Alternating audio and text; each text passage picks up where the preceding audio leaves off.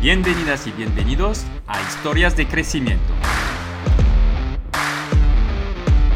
Emprendedores, deportistas y artistas se sientan aquí conmigo y nos cuentan a ti y a mí, sin bullshit, cómo han superado sus retos, pero también cada bache y cómo han gestionado todas las emociones que se encuentran por el camino.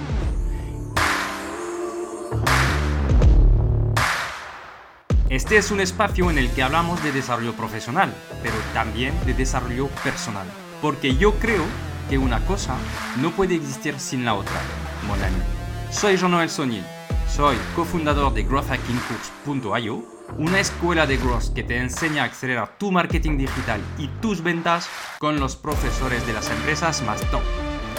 Y cofundador de kimun.io, una agencia digital con un equipo de primer nivel que te acompaña en el crecimiento de tu negocio. Estoy aquí para preguntar cómo lo imposible algunos lo hacen posible y enseñarte la verdad que hay detrás de los negocios, sin trampas ni cartón. ¿Estás preparado? Arrancamos.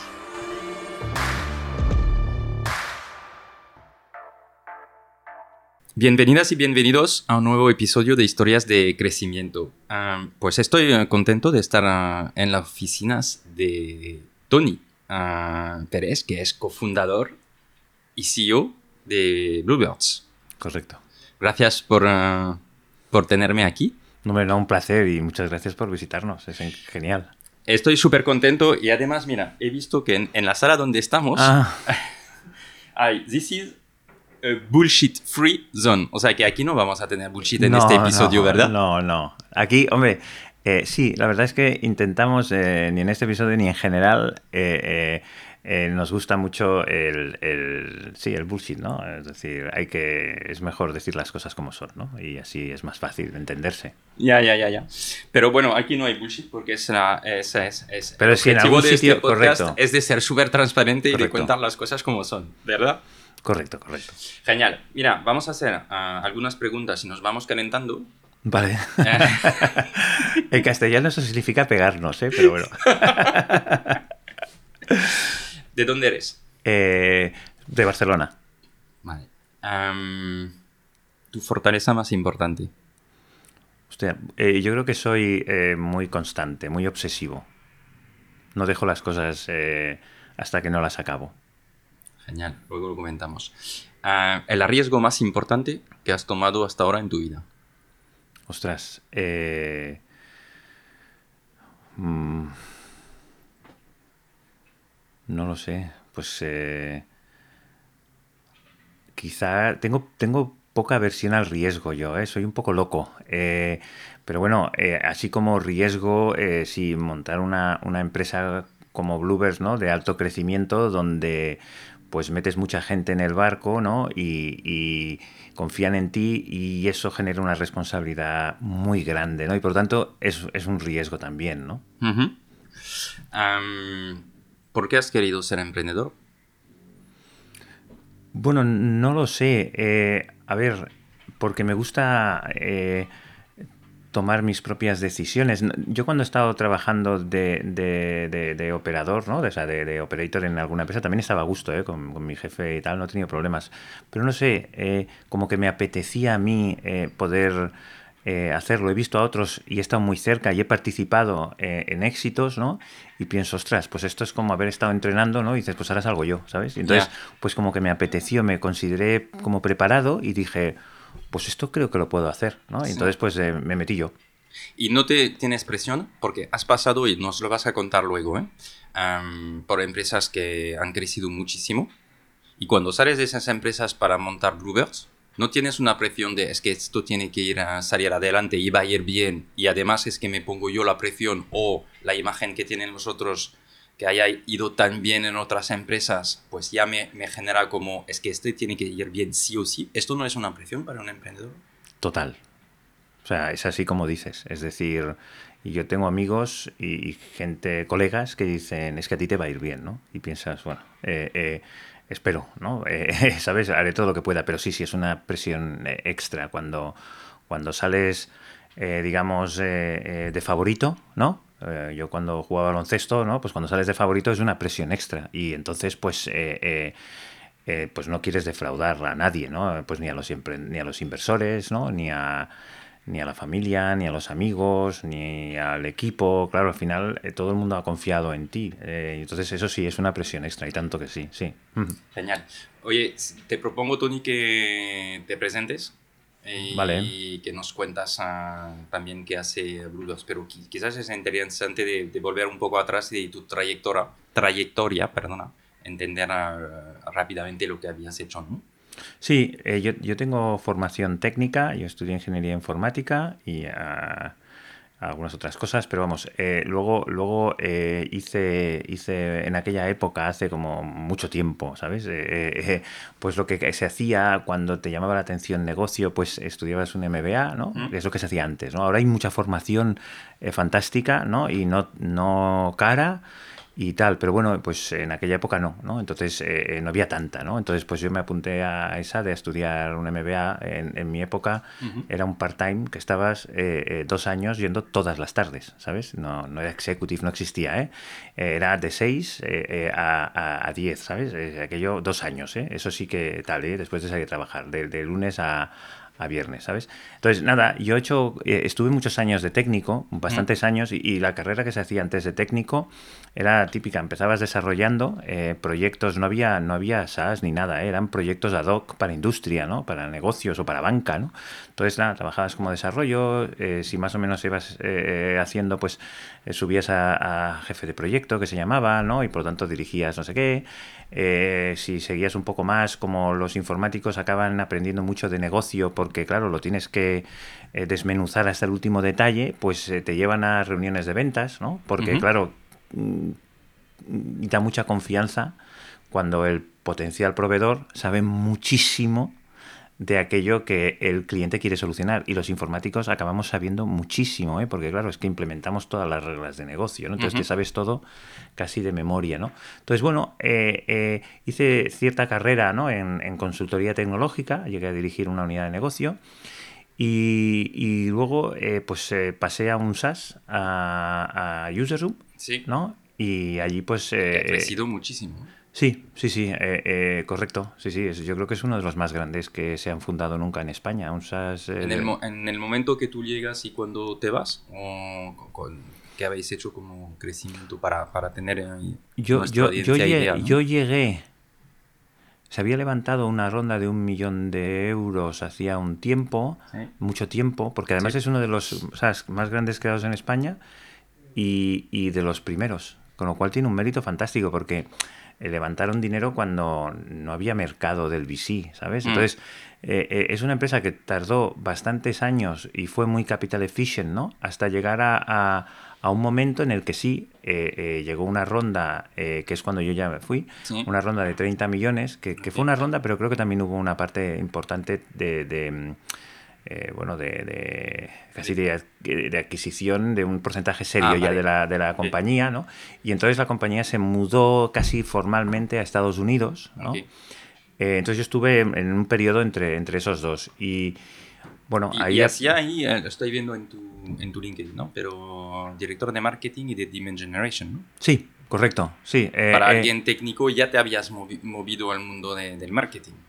Correcto, sí, eh, eh, porque antes, antes no, te lo he dicho, pero antes entre la consultora y UserZoom tuve un e-commerce eh, que, estuve dos años y luego lo, lo, vendía a mis socios que siguieron. Tenía yo, digamos, una visión un poco distinta de lo que quería hacer con el e-commerce. Entonces, pues nada, de forma pues muy amigable, pues eh, Entonces, cuando haces e-commerce, eh, el marketing es como muy rabioso, ¿no? Entonces, tienes que, entonces me, apasionó porque, bueno, eh, tiene un punto técnico en aquella época sobre todo, ¿eh? piensa que estamos hablando a lo mejor de hace 15 años. Entonces, entonces bueno, es como muy retador, ¿no? Entonces, pues empecé a oír esto de inbound marketing, ¿no? tal. Entonces, bueno, conocía, conocía al coceo de, de haber de haber sido uno de sus primeros clientes, ¿no? es decir, UserZoom, yo fui desde mi tecnológica eh, consultora tecnológica, uno de los, bueno, sí, yo creo que de los primeros clientes que UserSum tuvo, que no era UserSum en aquel momento, era Experience Consulting, porque como, como muchas otras, como Bluebirds, ¿no?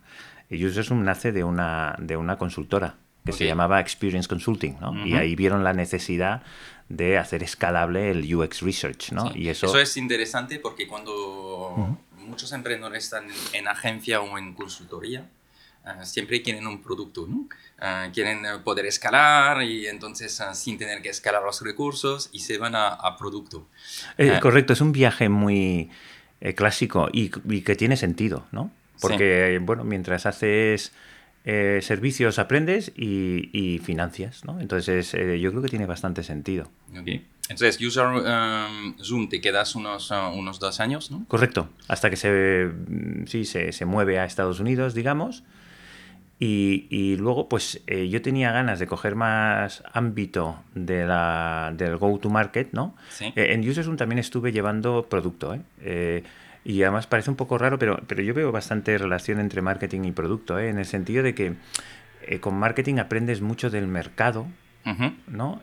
Y, y, yo creo que tendencias, digamos, macro, pero también micro, ¿no?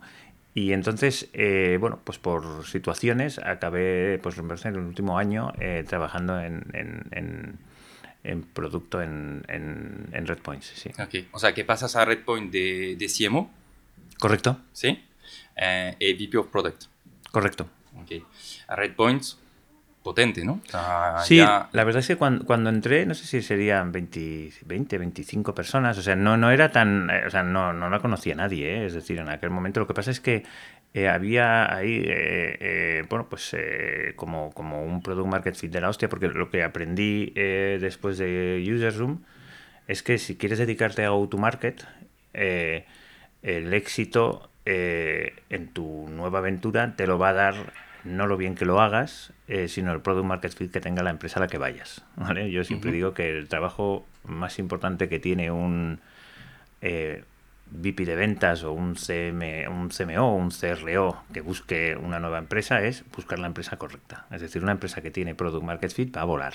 Y una empresa que no lo tiene, pues le va a costar más, ¿no? Entonces yo tenía ganas de volar. O sea, que tú buscabas empresas que estaban en crecimiento y que ya tenían validado el Product Market Fit. ¿Es esto un poco la idea? Sí, validado y más que validado, ¿eh? y eso lo ves enseguida. Es decir, yo quería una empresa que estuviese por montar desde el punto de vista de go-to-market eh, eh, team, ¿no? Eso que tuviese, pues, oye, los típicos, pues el fundador y dos más ahí vendiendo, ¿no? Eh, como podían, ¿no?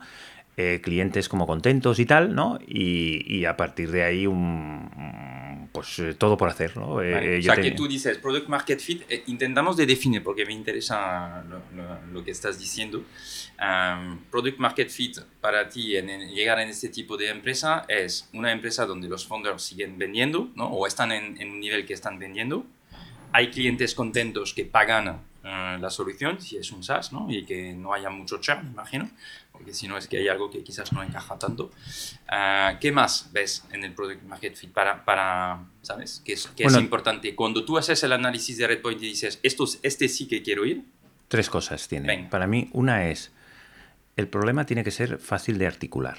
Tiene el pain, quieres decir. Sí, muy fácil de articular. Es decir, si no, no escalas. Como sea un pain muy nicho y tal, entonces, bueno, pues vas a tener que formar mucho a los vendedores, vas a tener que dedicar mucho tiempo a, a. Entonces, un pain que sea fácil de articular. Es decir, que lo, entienda todo el mundo, Nosotros, eh, eh, o la propuesta de valor. Eliminamos producto falso en Internet.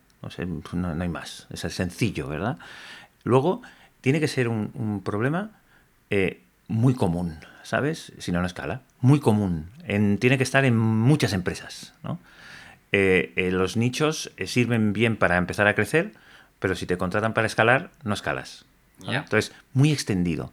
Y luego tiene que ser un problema serio, profundo. Es decir, que la gente realmente le moleste, ¿sabes? Entonces, que estén dispuestos a pagar. Entonces, sí, es muy sencillo. Son estas tres cosas. Un fácil de articular. Un pain fácil de entender. Sí, sí, muy extendido en el mercado. Muy extendido para que haya volumen. Sí, y profundo, que moleste. Y profundo para que, que estás dispuesto a sacar la tarjeta. Correcto. Y a pagar, ¿no? Que no haya dudas sobre... Correcto. Luego, la cuarta cosa que tiene que pasar, que no es fácil, ¿eh? por eso no es fácil tener Product Market Fit, la cuarta cosa es que tu producto o tu servicio, ¿eh? porque lo soluciones de forma magnífica. Y cuando digo magnífica es eh, over expectations, ¿no? Es decir, yo me imagino a los clientes como niños pequeños que cuando tú le das algo, como no sepan cómo va, lo arrojan, lo tiran, ¿sabes? Se cansan enseguida, ¿no?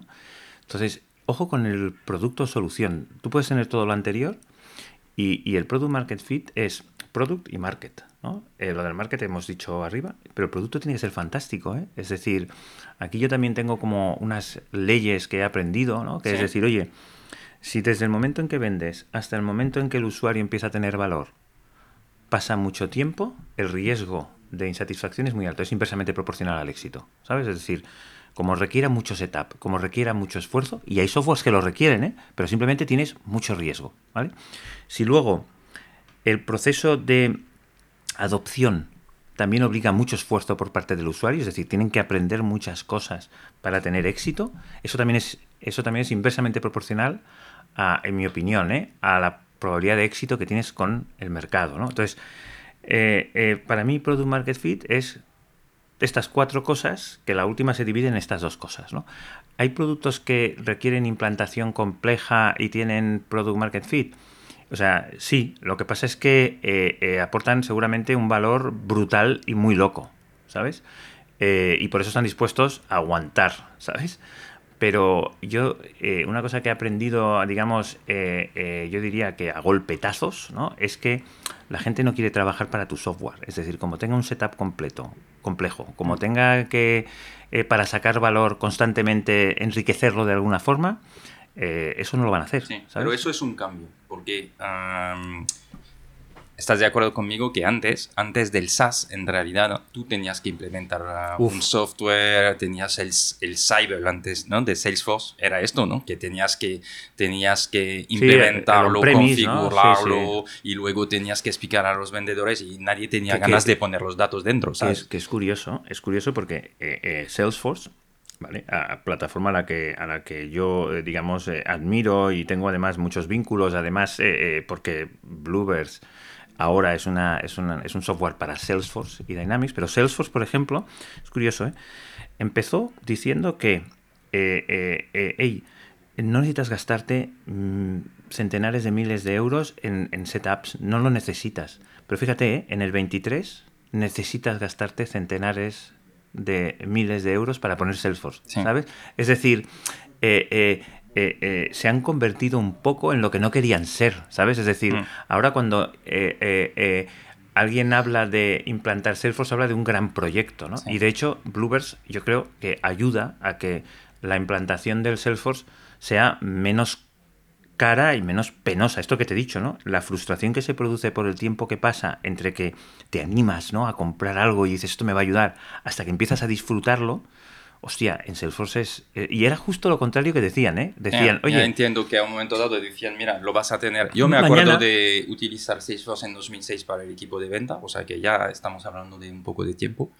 Y la primera decisión fue, ya yo no quiero que los, uh, el sitio el desarrollador se vayan poniendo esto. O sea, no tenemos ya suficientemente cosas para el producto para no ponernos en un CRM a desplegar y vamos a usar Salesforce. Pues fuiste visionario, ¿eh? porque, porque en aquella época no era tan obvio. ¿eh? No, y, y que el sitio, eh, oye, trabaja en Google en Nueva York, que es una máquina, ¿vale? Que, que, no quiero poner en duda, pero en este momento era como, pero vamos a dejar nuestros datos en el cloud cuando yo soy un fan del open source, soy un super del open source en, el mercado y no vamos a usar una solución open source en este momento. ¿no? Y yo decía, es que esto nuestro equipo tiene que ser capaz de utilizarlo sin ninguna ayuda para estar completamente autónomo. Entonces, si pagamos por mes algo que nos permite ser autónomo, vamos por ahí. ¿no?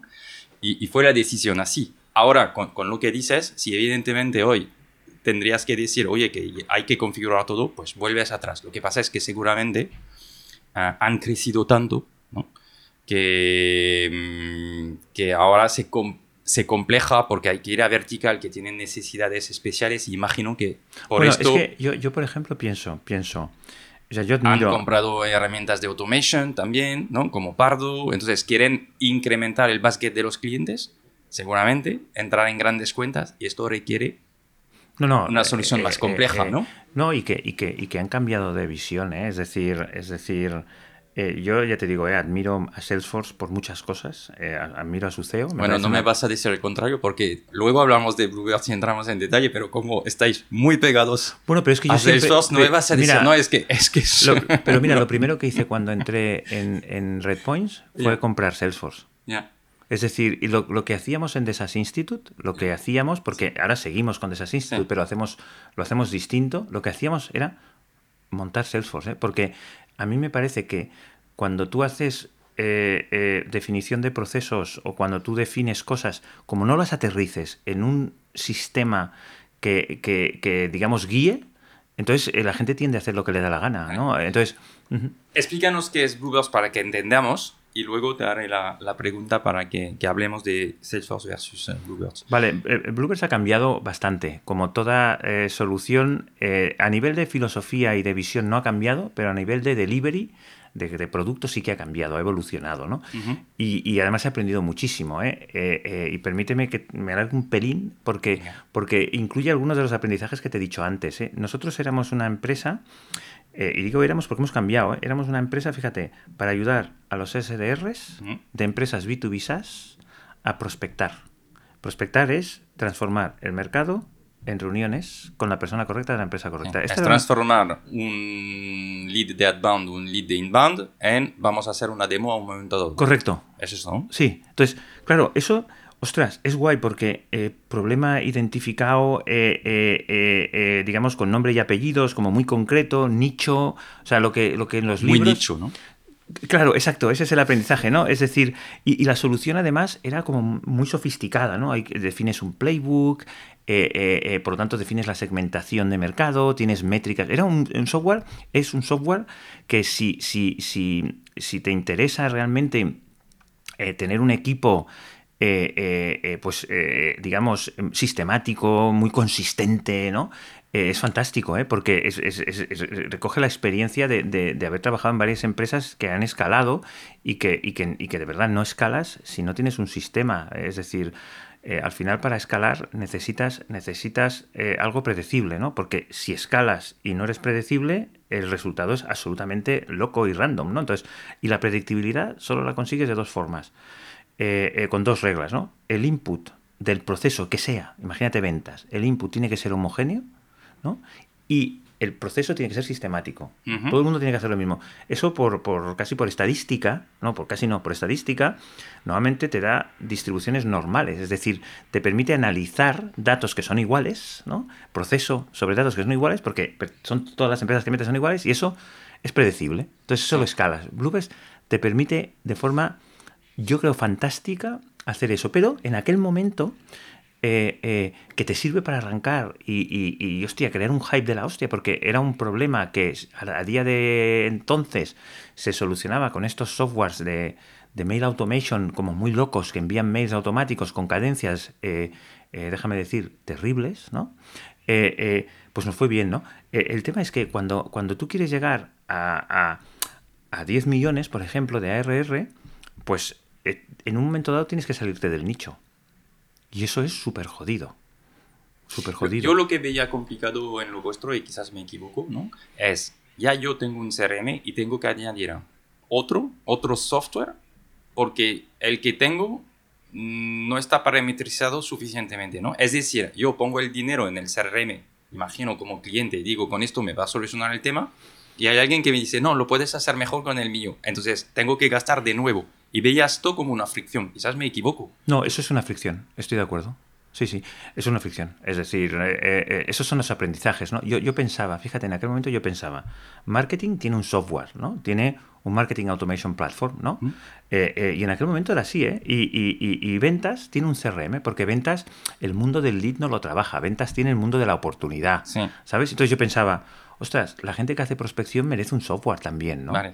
Voy a, el gap que hay entre los dos Vamos nosotros a entrar ahí. Esa fue la teoría, pero correcto. Es decir, había mucha fricción porque la gente eh, no quería otro software, ¿sabes? Punto. Y ya está, ¿sabes? Y eso, eso, eso eh, o lo aprendes. Oye, ¿y cómo lo vives? Porque eh, tú vienes de 12 ejemplos de empresas ah, que han crecido mucho, ¿no? Lo digo al nivel de emprendedor, para que, porque esto pasa a un montón de emprendedores. Tú personalmente en este momento, ¿cómo lo vives? De decir, oye, que yo pensaba que había aquí, estoy convencido que hay, además vengo de la consultoría, por lo tanto veo que hay una necesidad, porque seguramente SAS Institute ha nutrido esta necesidad de tener una herramienta que ayude, porque lo veíais que en los clientes, y hago, hago la idea, ¿eh? Ah, esto no estaba perfecto con los CRM, tú lanzas, ¿no? Creas esto, vienes de experiencias potentes y en este momento tienes seguramente una, una fricción, una dificultad. No, lo, que pasa es que, fíjate, eh, eh, y la teoría va un poco más allá. La teoría es, oye, un CRM es una es un sistema de reporting pasivo. No ayuda a la gente a hacer su trabajo. Esta, esta visión... Sí, pero no es lo que te venden. Bueno, ya, pero es que... Eh, pero es la realidad, ¿no? Es decir, nosotros, por ejemplo, dentro de Bluebirds seguimos con la misma visión original. Lo que pasa es que es lo que te he dicho, el delivery ahora lo hacemos distinto y vamos a un mercado distinto. Ahora te explico, ¿no? Pero porque es interesante, ¿no? Pero ¿cómo vivo, cómo vivo el hecho de que en un momento dado eh, tengamos eh, cierta fricción? Mm.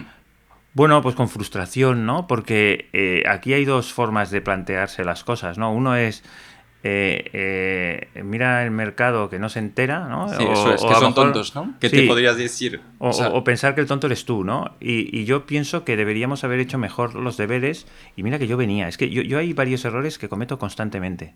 Pero es que me los repito. O sea, siempre pienso que me va, que esto no lo voy a volver a hacer y me sigue pasando. ¿eh? Y, mira que vengo de, haber estado en marketing en, en UserZoom, por lo tanto el UX Research lo llevo en las venas. Además, el marketing que hacíamos nosotros en, en, en UserZoom y en Redpoints, que es el marketing que a mí me encanta, es el de Thought Leadership, ¿no? Por lo tanto, tú tienes que enseñar eso, perdón. Thought leadership, ¿no? De, de, líder de pensamiento, ¿no? De, de, de, ¿no? Entonces, eh, eh, yo, yo el, marketing que planteaba en las dos empresas es, oye, nosotros vamos a enseñar a grandes profesionales, o sea, imagínate qué, valor, ¿no? A grandes profesionales del UX Research cómo se hace el online UX Research, qué técnicas. O vamos a enseñar a los Brand Protection Managers cómo se gestiona la protección de marca en el canal online. Por lo tanto, en las dos empresas, eh, yo pienso que sabía muchísimo, porque es que vamos, ¿cómo explicas a profesionales de la industria cómo mejorar? Eh, entonces, era el marketing que hacíamos. Nosotros no hacíamos marketing de demo capture, nosotros hacíamos marketing de thought leadership, ¿no? De decir, oye, eh, eh UserZoom, eh, Redpoints o Bluebirds, ¿no? Son los sitios donde tú tienes que ir a necesariamente aprender las nuevas técnicas, ¿no? Porque al final tú cuando vendes software no vendes botones, tú vendes formas de hacer las cosas distintas. Eh, eh, a veces mejores, a veces simplemente complementarias y distintas, que aquí tengo también anécdotas, ¿no? Cuando te enfrentas al statu quo y dices lo que estáis haciendo, lo estáis haciendo mal, con Bluebirds lo vais a hacer mejor, eso también genera fricción. ¿eh? Es decir, a veces es mejor decir lo que estáis haciendo, lo estáis haciendo fantástico, sumemos esto, porque eh, con esto, mira, esto nos pasó. Porque han tomado una decisión y entonces. Mira, esto nos pasó con, con ¿no? En UsersRoom, por ejemplo, nosotros hacíamos online UX Research, ¿no? Y en un momento fuimos muy challengers con el eh, eh, research presencial. El research presencial es tú te traes a cinco usuarios, les pones delante de un ordenador, les haces seguir unas instrucciones, pones una cámara y a ver si lo completan. Eso es muy time consuming, caro, no sé qué. Entonces tú tienes dos opciones de hacer el approach a una empresa eh, no sé, como Google, ¿no? Y decirle, mira, lo que estás haciendo es el pasado, es el pasado. Con users no sé qué. Eso genera fricción rotunda, ¿eh? Porque, oye, eh, la gente no le gusta que, cuestiones pues lo que está haciendo como si fuesen idiotas, ¿sabes? Pero si tú coges, y eso es un game changer, si tú coges y le dices, oye, el, el, el, el research cuantitativo, perdón, cualitativo, ¿no? el que tú haces es, fantástico. ¿Por qué no lo complementas con estudios cuantitativos online en su, en su sitio natural de, trabajo? No los, eh, porque, porque, eso, eso suma, ¿no? Entonces, es curioso ¿eh? cómo es la psique, ¿eh? pero cambiando la percepción de ir en contra porque tú eres un disruptor y lo vas a cambiar todo, a decir, oye, yo sumo, es, cambia todo, ¿eh? Es que a nosotros nos cambió todo. Es decir, de cerrarte la puerta y decir, estos tíos que se han creído, ¿sabes? A abrirte la puerta y decir, hostia, porque al final la empresa venía de hacer UX eh, eh, research eh, cualitativo, o sea, sabíamos mucho de eso, y, y, era un paso más, no era cambiar lo que había. Y con Bluebird es lo mismo, tú lo has dicho, nosotros veníamos de hacer un software standalone, ¿no? y dices, quita lo que estás haciendo porque lo estás haciendo mal, ¿no? Y ahora decimos, no, no, estás fantásticamente, eh, eh, digamos, provisto del base eh, line, ¿no? Ahora, on top of it, vamos a construir el next step, ¿no? Entonces el cliente no tiene esa sensación de tener que destruir para construir, ¿no? De haber gastado para nada y voy a aprovechar mi inversión o no hemos tomado una buena decisión. O sea, pones muchas cosas en dudas que se han hecho. Correcto, correcto. Entonces, eso, por ejemplo, son, son aprendizajes. Tú me decías, ¿no? Eh, oye, salir, salir, pues yo me voy por las nubes, ¿eh? eh salir de, salir de, nicho y, enfrentarte a, a, la frustración. Para mí, eh, para mí eh, la frustración eh, eh, no, no, o sea, no, hay una frustración, pero para mí es, hostia, ¿qué puedo hacer para, para, para que, para que esto salga bien? ¿no? Yo, por contra de lo que se suele decir, yo sí que estoy enamorado de mi producto. Yo, la misión de Bluebirds, y aquí seguramente todo el mundo me va a matar porque dicen, oye, enamórate del problema, no sé qué. Yo estoy enamorado del producto, yo quiero hacer el mejor producto del mundo. Obviamente, Obviamente quiero solucionar un problema, obviamente tengo el problema, pero es que esa parte yo la tengo como obvia, ¿no? Es decir, tenemos que hacer grandes productos. Estamos en el 2023. La gente merece soluciones, y esto también de User Room, ¿eh? de uso fantástico, que realmente generen adicción, ¿sabes? Entonces, mm. eh, eh, el, hablar con el usuario, entender cuáles son los problemas y, y buscar soluciones, me parece apasionante. Pero entonces, me hago, evidentemente estoy de acuerdo contigo, pero me hago un poco el abogado del diablo, ¿no? Esto es una vez que ya han comprado el producto que lo van a ver. No en el momento de tomar la decisión, quizás es tan evidente. lo que quiero decir con esto es, cuando uso el producto y que mis equipos me digan, ah, hemos mejorado, esto es más fácil de usarlo, es en el momento, pero en la toma de decisión, ¿cómo hago para que esto transpire antes a los que lo van a usar Mira, versus al que toma la decisión? Eso es muy interesante y, y, es otra de esas cosas que yo he aprendido. Es decir, en el 2023 eh, la decisión la toman los usuarios y paga el decision maker. Es decir, ha cambiado. Antes el decision maker, yo he sido decision maker muchos años, eh, lo sigo siendo aquí. Antes tú decidías y pagabas. Ahora la mayoría de softwares que usa mi equipo, yo no lo he decidido, ¿eh?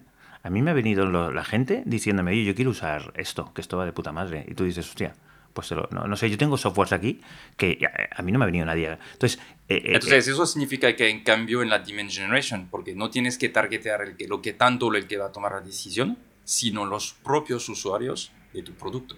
Correcto. Yo, yo, no, mira, nosotros ahora, ahora, como, mira, te he dicho antes, digo, como ahora nuestro, nuestro, nuestro tiempo desde que el cliente ve valor hasta que lo puede usar es horas, y como el proceso de aprendizaje son minutos, ¿no?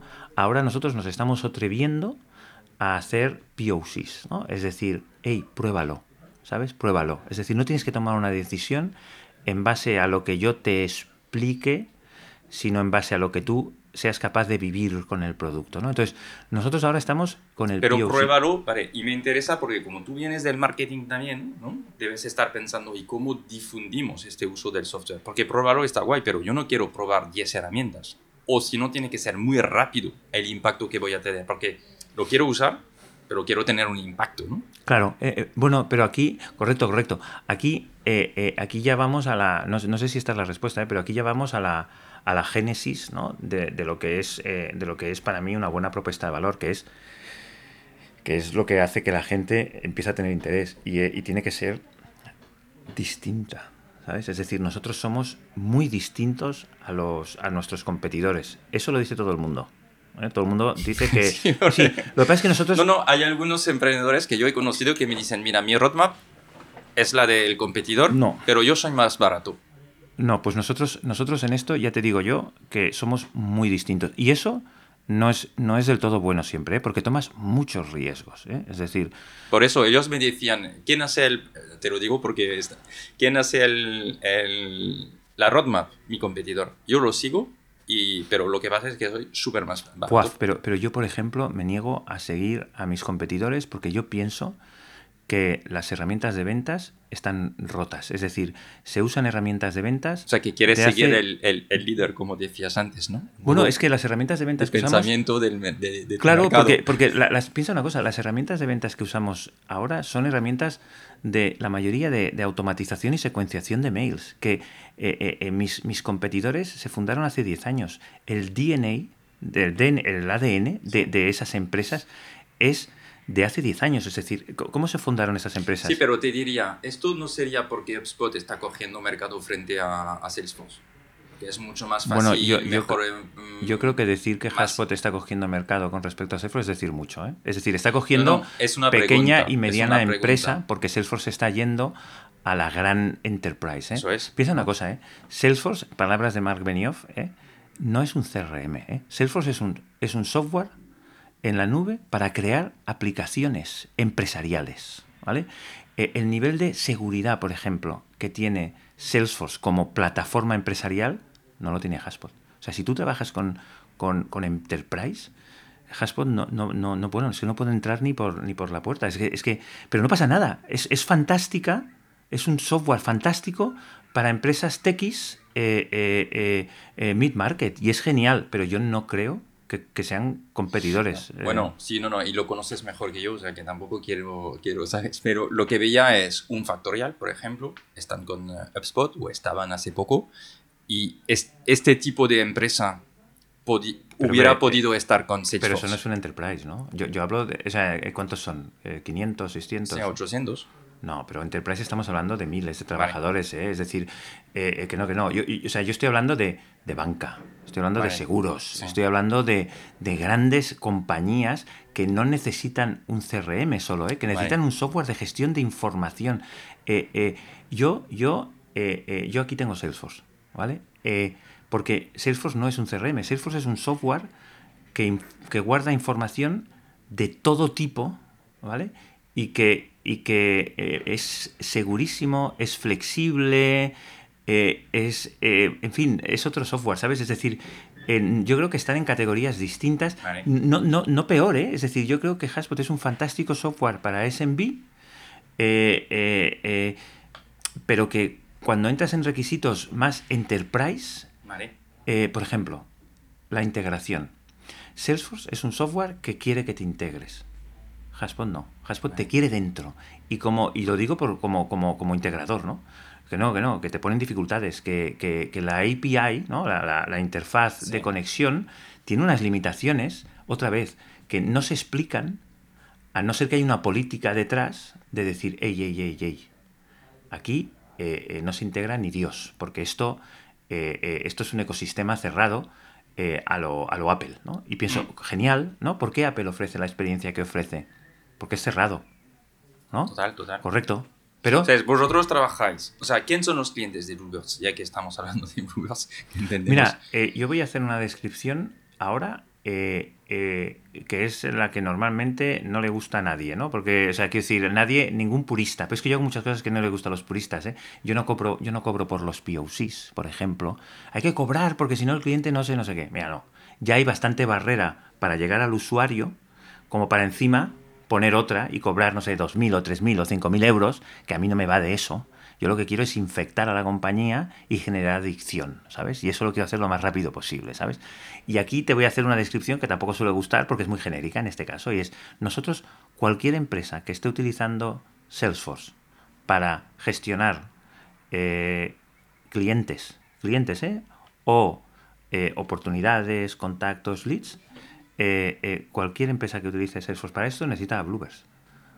Eh, así de sencillo. Nosotros ayudamos a los usuarios, vendedores, account manager, customer success, a ser mucho más productivos. Es decir, piensa que Salesforce es una herramienta y HubSpot también de reporting basada en formularios que tú tienes que rellenar, porque eh, HubSpot le encanta al manager pero los usuarios tienen que rellenar formularios, ¿eh? porque si no, eso no tiene datos. ¿no? Entonces, eh, nosotros evitamos eh, eh, tareas administrativas, yo creo de forma y fantástica. Danos ejemplos, ¿cómo lo haces? Pues espera, evitar, o sea, nosotros incrementamos la productividad, ahora estoy en medio de pitch y aquí no me para ni Dios, Perdona, No, no, es broma, es broma.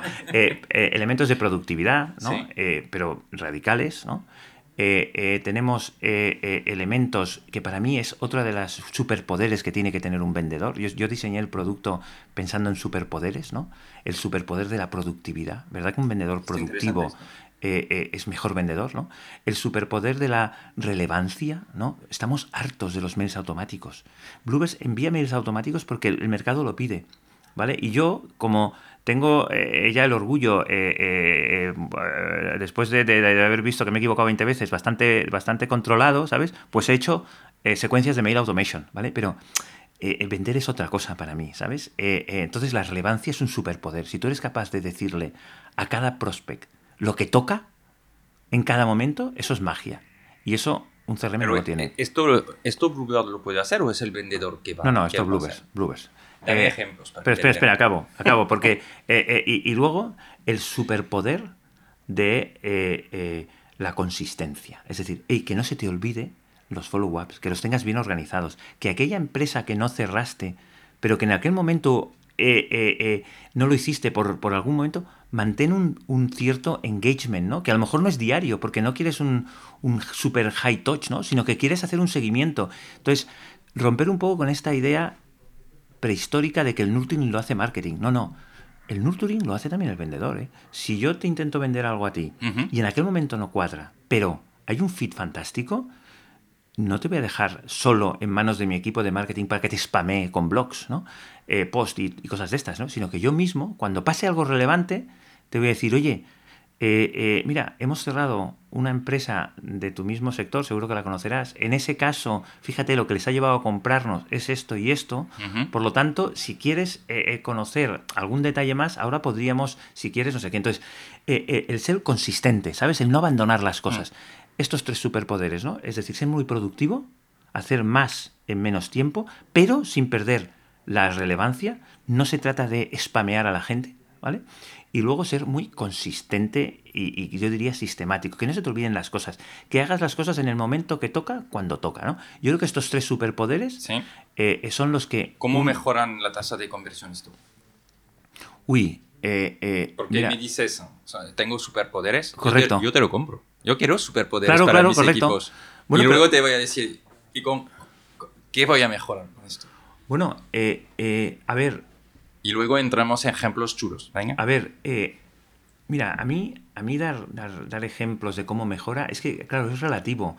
ya te digo yo que para mí una conversión razonable de, de, vamos a decir, de lead a contacto, a contacted, es decir, a conversación, ¿vale? Eh, pues eso que tiene mucho que ver con ser sistemático, multicanal, ¿no? Pero también ser relevante, ¿eh? si es mail, ¿no? Eso, pues no sé, tendría que ser entre un 25 y un 30%, ¿no? Si estás por debajo, eh, tienes cosas que mejorar, ¿no? Vale, pero contacted no significa que todavía, o sea, de lead a contacted, o sea, que tienes una primera conversación con tu cliente, dices un 25%. Sí. Vale de Contacted, ya que estamos en, en Fronel, ¿no? Correcto. Que vosotros debéis tener un montón de datos de empresas y debéis saber las medias. Correcto, muy poca gente llega a esos números, ¿eh? ¿No? Entonces cuéntanos, de, de Contacted a cuál es el siguiente Mira, luego, luego cuando tema importante. Bueno, cuando consigues contactar con alguien, ¿no? Eh, ahí la clave es que resuene, es la relevancia, ¿no? Si, si, si, si de la gente con la que hablas no sé, un 25%, un 30% no les resuena aquello, es que lo que dije antes, el problema no está muy extendido o la articulación es complicada o no es profundo, ¿no? Por eso te decía las tres leyes esas, ¿no? Porque al final, y esto también sirve para marketing, ¿eh? Es decir, cuando tú haces una inbound, ¿no? Eh, eh, eh, y más bien midbound, ¿no? Es decir, contenido, ¿vale? Que el midbound está más cerca del outbound que del direct request, ¿no? Es decir, que son conversiones distintas, ¿no? Cuando tú haces una, como thought leader, ¿no? Tú te, te, te, pones a explicar al mercado, ¿no? A tus buyer personas, ¿no? Cómo mejorar, ¿no? En su día a día, ¿no? Eh, eh, ¿Eso cómo lo haces? Pues con contenido, ¿no? la forma más honesta, yo creo, de hacer content marketing es eh, pensar en ti mismo, ¿no? Y aspirar a ser un thought leader, ¿no? No hacer el típico eh, content marketing eh, puro SEO, es, SEO, ¿no? Mirar lo que está funcionando en nosotros. nosotros, por ejemplo, yo el SEO nunca le he prestado mucha atención porque eh, pienso que, y, respeto mucho en ese sentido la teoría, ¿no? De que tiene que ser orgánico. organic, ¿no? Es decir, tienes que hacer artículos relevantes, ¿sabes? Es decir, eh, eh, luego puedes meter truquillos de cuatro palabras, de qué, pero eh, al final lo que yo creo que es importante es que realmente generes contenido que tenga valor, ¿sabes? Entonces, lo que, lo, que, lo que te decía, ¿no? Es decir, yo creo que em, tanto para marketing como para un pitch, ¿no? el problema y la propuesta de valor se tienen que articular de forma muy sencilla, tiene que ser muy obvio y lo que te mm. decía del 30%, tiene que pasar a mucha gente. Porque es que si no, las conversiones se te van eh, cerrando y si tienes... Entonces no vendes nada, ¿sabes? O sea, un 25%, ¿no? Estamos diciendo, tienen que tener interés en, el, en bueno, en lo que les estás contando del problema que tienen, que tú has identificado y cómo les puedes ayudar. Claro, piensa que tú ya has segmentado mucho al principio, ¿no? Entonces, ya vamos a una audiencia bastante segmentada. ¿eh?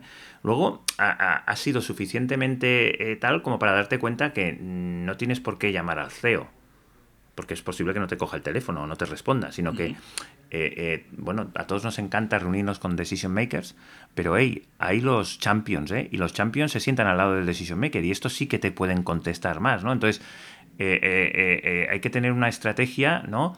Que a lo mejor es un poquito más larga, porque claro, a todo el mundo, ya te digo, te gusta reunirte con el CEO con el cheque en la boca, ¿no? Pero a lo mejor tienes que seducir al champion, ¿no? Por ejemplo, cuando tú vendes en B2B SaaS, un software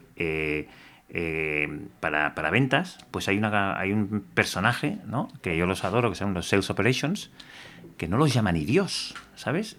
y se sientan al lado del VP de ventas, ¿sabes? O del CRO. Pues esos entonces me dices, es que yo, a mí no me cogen el teléfono, no me responden. Bueno, pues a lo mejor es que estás apuntando muy alto. A lo mejor tu gameplay tiene que ser un poquito distinto. A lo mejor vas a tener que esforzarte un poquito más para llegar al decision maker, pero por lo menos tendrás mayor conversión, ¿no? Es que, ¿sabes? Entonces, eh, eh, yo, creo que es, muy importante que tú te plantees unos, unos, unos, unas conversiones target, ¿no? Y que analices de forma amplia por qué no estás llegando, ¿no? Eh, entonces, lo que te decía, la contactabilidad la relevancia, la relevancia tiene que ver con que tu mensaje resuene, es decir, la persona sea la correcta, es decir, esa persona, y luego que el problema lo, articules bien, que sea profundo, porque la persona diga, hostia, pues vale la pena reunirme con, esta gente porque, porque sí, sí, es tal, ¿no? Y, y... Next Step entonces cuál es? ¿Perdón? El, Next... Uh, ah, pues para mí, eh, para mí ver si hay oportunidad. Que la oportunidad para mí es, en mercados maduros, es intención, o lo que nosotros llamamos escenario. ¿no? Escenario ¿vale? es una forma en la que nosotros tratamos de objetivar situaciones ¿no? para poder hacer eh, eh, eh, sin ninguna duda el análisis de que es una oportunidad y que no. Por ejemplo, escenario puede tener varias variables, ¿no? Y básicamente el escenario es, o lo que nosotros llamamos escenario es, oye, mira, no hay intención, ¿vale? Porque si no ya es oportunidad, no hay intención, pero el pain, en este caso, se entiende, es profundo, realmente les está afectando y yo, como soy un sol líder y tengo contenido y soy relevante, voy a ser capaz de llevarlos a intención. Entonces, esa oportunidad se crea y el vendedor eh, tiene la responsabilidad de llevar esa conversación a intención. Mm. Entonces, tú identificas cuáles son los escenarios de pain que tú quieres trabajar. Por ejemplo, en UserZoom, cuando alguien no estaba haciendo eh, eh, cuando alguien no tenía en la empresa un UX Researcher, ¿vale? Nosotros no vendíamos. Entonces, eso no es, aunque tuviesen el pain, está muy lejos de, tal. Eh, sin embargo, si están haciendo qualitative research y, lo están haciendo con cierta regularidad, ¿vale? Y lo tienen internalizado, ahí hemos de llevar a intención. Porque tienen profesionales de la industria, consideran que el UX Research es importante, ¿sabes? Entonces, eh, eh, por tanto, ahí eh, no hay intención, porque en productos disruptivos no hay intención de algo que no sabes que existe, ¿sabes? Pero entonces el buen vendedor, ¿no? Es aquel que es capaz de llevar una conversación de, de, pain a intención, ¿sabes? Ok. Entonces, oportunidad, luego demo. Bueno, la, la, oportunidad nosotros nuevamente la cualificamos en una primera reunión. En la primera reunión, ¿no? Eh, es decir, ¿no? Tú intentas contactar, ¿no? eh, primera, primer paso, ¿no? Y hay una conversión, cuánta gente contacto, ¿no? Y aquí si no llegas a un mínimo es que a lo mejor estás apuntando muy alto, que estás spameando a la gente, que estás, no sé, lo que sea.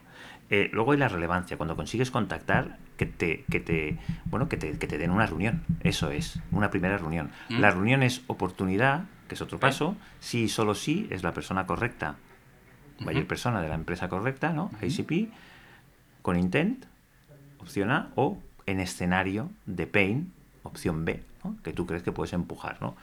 Eh, eh, la, la, conversión para mí de reunión a oportunidad, que eso no, no, es que haya otro paso, es en esa misma reunión tú dices si eso es oportunidad, ¿no? No sé, eh, pongamos, es que claro, aquí va y de todo, ¿eh? porque en Enterprise las métricas tal, ¿no? Pero yo qué sé, un 40%, un 30% debería ser una oportunidad, ¿no? Un 40%, no lo sé, ¿no? Es decir, si no el problema no es profundo. Otra vez, ¿eh? Es decir, ¿qué necesita Bluebers o qué, qué necesitó Bluebers en su momento para, para escalar? Eh, eh, un mercado mucho más grande, ¿sabes? Eh, y en ese mercado la posibilidad de articular un mensaje de forma muy sencilla y, que la gente sintiese que tienen un problema muy, muy profundo. Eso es lo que necesitamos hacer. Lo que, y ahora sí que nosotros nos sentimos muy cómodos, muy cómodos. Tú cuando le dices a alguien, oye, tú te has gastado un montón de dinero en Salesforce, ¿verdad? Sí. Y aquí hay una triple frustración que es, la empresa siente que se ha gastado un montón de dinero y que siempre tiene que estar gastando más. Porque aquello no acaban de usarlo mucho, ¿sabes? Eh, el manager está también frustrado porque está persiguiendo constantemente a la gente para que rellene la información, ¿sabes? Porque si no rellena la información, él no puede tomar decisiones ni puede ver qué pasa. Y los usuarios están frustradísimos porque les han dado un software basado en listas y formularios, ¿sabes? Y eso no les ayuda, ¿sabes? Entonces, ahí estamos con un problema muy extendido. Todo el mundo eh, reconoce que un CRM es un software de reporting y que no ayuda a vender. ¿Y cuánto me cuesta de añadir a Bluebirds a, la situación actual? Porque entiendo que lo que voy a hacer es decir, vale, pues necesito Bluebirds. Nada, eh, dos días. Vale, de tiempo, pero de precio. Uy, eh, la media de clientes que, que pueden estar pagando. Baratísimo. O sea, mira, no lo sé, yo te voy a decir, si quiero saber, no me digas, no lo sé. No, no, uy, lo, tengo. O sea, mira, yo eh, eh, eh, no me voy a hacer el despistado, yo me lo sé todo, ¿eh? es decir, de lo mío. otra cosa es que esté bien. Nosotros, nosotros nos encanta. nosotros somos una empresa con, con, con ADN de ticket medio grande, ¿sabes? Entonces, a nosotros nos encanta, o lo que, lo que yo, yo siempre distingo entre lo que es target y lo que es fit. ¿no? Lo que es fit es todo aquello que venga, que encaja y que me quiere comprar. Y lo que es target es todo lo que yo quiero vender, ¿no? Entonces, lo que yo quiero vender son tickets por encima de 20.000 eh, euros al año. Vale. Esos son, pues no sé, eh, no sé, yo qué sé, 20 usuarios, 30 eh, usuarios. Ok. Porque luego hay descuentos y no sé qué. Sí, 20.000 al año es como un o sea, por menos de 10.000, es, si alguien tiene mucho interés y, le vemos mucho potencial y tal. ¿Sabes lo que pasa? Que nosotros somos una empresa bastante high touch, ¿no? Es decir, eh, eh, eh, como venimos de una consultora, ¿no? Y otra vez, me da igual las teorías, ¿no? Nosotros damos servicio. Servicio en escala, me da igual. Me da igual. En UserZoom dábamos mucho servicio. y un servicio magnífico, ¿sabes? Ayudábamos a los a los clientes a hacer mejor UX Research. Nosotros ayudamos a los, a los, clientes a vender mejor. Nosotros no ayudamos a los clientes a implantar eh, eh, un software. Nosotros no ayudamos, nosotros no somos una consultora que ayuda al cliente a montar Salesforce, ¿no? Nosotros ayudamos a los clientes a vender mejor. Entonces, nosotros damos, eh, nos, nos, volcamos. Entonces, eso solo lo puedes hacer si te dan un ticket medio razonable, ¿sabes? Ya, ya, totalmente. Ok, entonces, trabajáis mucho con clientes que ya tienen uh, Salesforce, ¿no? O uh, Microsoft. Sí, tenemos clientes, tenemos clientes que utilizan la aplicación Standalone conectada con, con, con Salesforce, con Hashpot o con algún otro CRM, que es como hacíamos el delivery, hemos venido haciendo el delivery hasta ahora, ¿no? Pero lo que te decía, ¿no? Eso requiere esfuerzos de integración, modelo de datos, sacas datos del sistema central, eh, los usuarios salen del sistema central, temas de, de, seguridad, ¿no? Con la información, tal. Entonces, tenemos aún clientes que usan la app y están encantados, ¿eh? Porque yo creo que como CRM, nuestro software, es un CRM muy distinto, como te he dicho, tomamos riesgos, ¿eh? Eh, eh, como, como software de ventas puro, porque si tú tienes un CRM solo para vender, nuestro software es, en mi opinión, mucho mejor que, los que hay ahora, ¿no? pero claro, no solo vendes, manejas clientes, facturas, pedidos y quieres tenerlo todo integrado, Customer Success. Entonces, ahora estamos, correcto, ahora, ahora Bluebers se, se, se, implanta, ¿no? dentro de Salesforce, lo cual es magnífico porque no tienes que sacar data y de Dynamics. No tienes que sacar data, ¿sabes?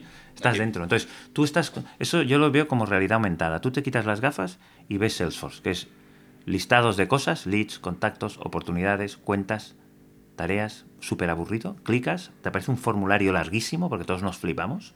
Queremos mucho dato, luego nadie lo rellena, ¿no? Eh, eh, pues eso es lo que tú tienes cuando tú lo compras, ¿no? Si tú coges y, te pones las gafas Bluebers, de golpe, por la izquierda te sale un panel, por la derecha te sale otro, con, mira, colores, o sea, súper engaging, porque lo hemos diseñado con... A la gente le gustan los productos bellos, bonitos, ¿no? Que, y, a también. Y, a, mí también, sí, sí. Entonces, correcto. Bueno, es que a mí me gusta eso, ¿no? Y entonces, entonces empiezan a ver ahí como, como herramientas, ¿sabes? Entonces, es como realidad, realidad aumentada, ¿no? pienso, tienes un, un, Salesforce, un Dynamics con superpoderes, ¿no? Y a partir de ahí eres mucho mejor. ¿Cuántas eh, personas sois en Google? Eh, yo creo que 35. 35. habéis levantado unos 8 millones, ¿no? Sí, en total. Un montón, ¿eh? Sí. No, no sé si es mucho o no. Uf, sí, yo, yo creo que es mucho. ¿Por qué dices un montón? Bueno, eh, porque es mucho dinero, ¿no? Es decir, eh, nosotros, nosotros hemos invertido y seguimos invirtiendo muchísimo en producto. Y, yo pienso que, lo comentaba el otro día, ¿no? Yo pienso que hay poca cultura de, inversión en producto, hay mucha cultura de inversión en crecimiento, en ventas. Cuando tú te inviertes un VC, lo primero que te pregunta, y tiene sentido, es cómo van las ventas. Es, lo que importa, es el crecimiento. Lo que pasa es que para vender, o la venta es una consecuencia ¿no? de tener un buen producto. ¿no? Y hay poca cultura aquí, yo creo, de invertir en producto. Y nosotros ahí hemos sido muy contracorriente. Estamos invirtiendo mucho en producto. ¿Y si tuvieras que hacerlo de nuevo, lo harías de la misma forma? No. No, lo haría distinto. No soy tan eh, estúpido como para eh, no reconocer que me he equivocado en un montón de cosas. Lo haría distinto, sí. Pero en la tema de la ronda de uh, invertir en producto y todo. Sí, lo haría distinto.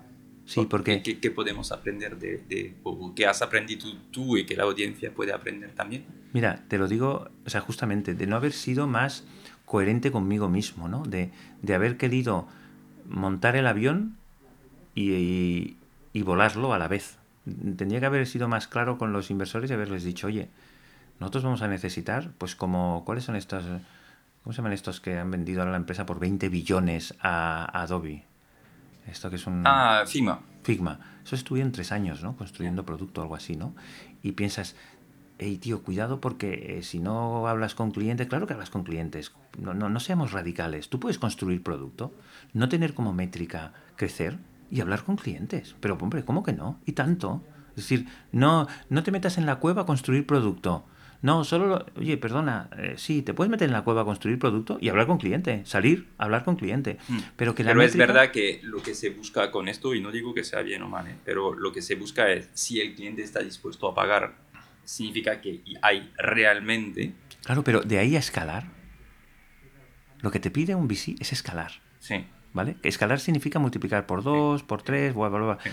Eh, yo no digo que no se venda mientras construyes producto lo, lo, que estoy leyendo de lo que estás diciendo es, quizás hemos vendido demasiado crecimiento antes de tener un producto bonito que comería, al principio sí, ¿no? Al principio hemos sobrevendido. Correcto. ¿no? Sí, nosotros, nosotros el, error, un error que cometimos fue eh, eh, eh, crear unas expectativas de crecimiento pero no, no eran falsas, es que nos flipamos, ¿sabes? Que, que, eran muy locas, ¿sabes? Y, y que, y que en, en, en, en una empresa como Bluebirds, con, con, con ganas de, de, realmente hacer un producto a lo Figma, es decir, un producto maravilloso y que, aunque el motion no sea product growth, que sea el propio producto el que venda, eh, eh, eso es que te quedas a mitad, porque ni vas a crecer mucho porque no has acabado el producto y entonces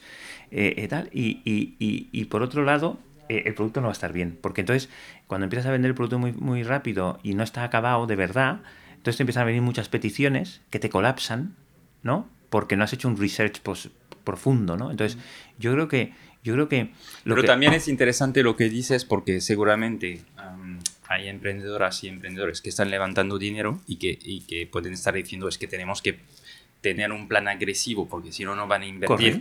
¿no? Y luego se encuentran con el tema de y ahora hay que, hay que crecer muy rápidamente, como lo hemos dicho, porque hemos generado expectativas. Entonces, para, para aprender también, ¿cómo lo has gestionado? Cuando estás en el board y que había números que había que presentar, ¿no?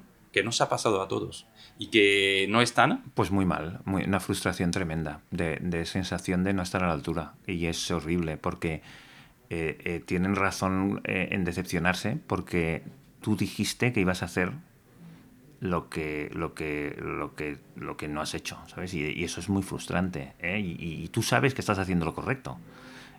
o luego lo, lo, otro, que es que en la carrera te tropiezas, ¿no? Es decir, te quedas a mitad entre crecer y producto. ¿no? Y eso es, eso es la mediocridad.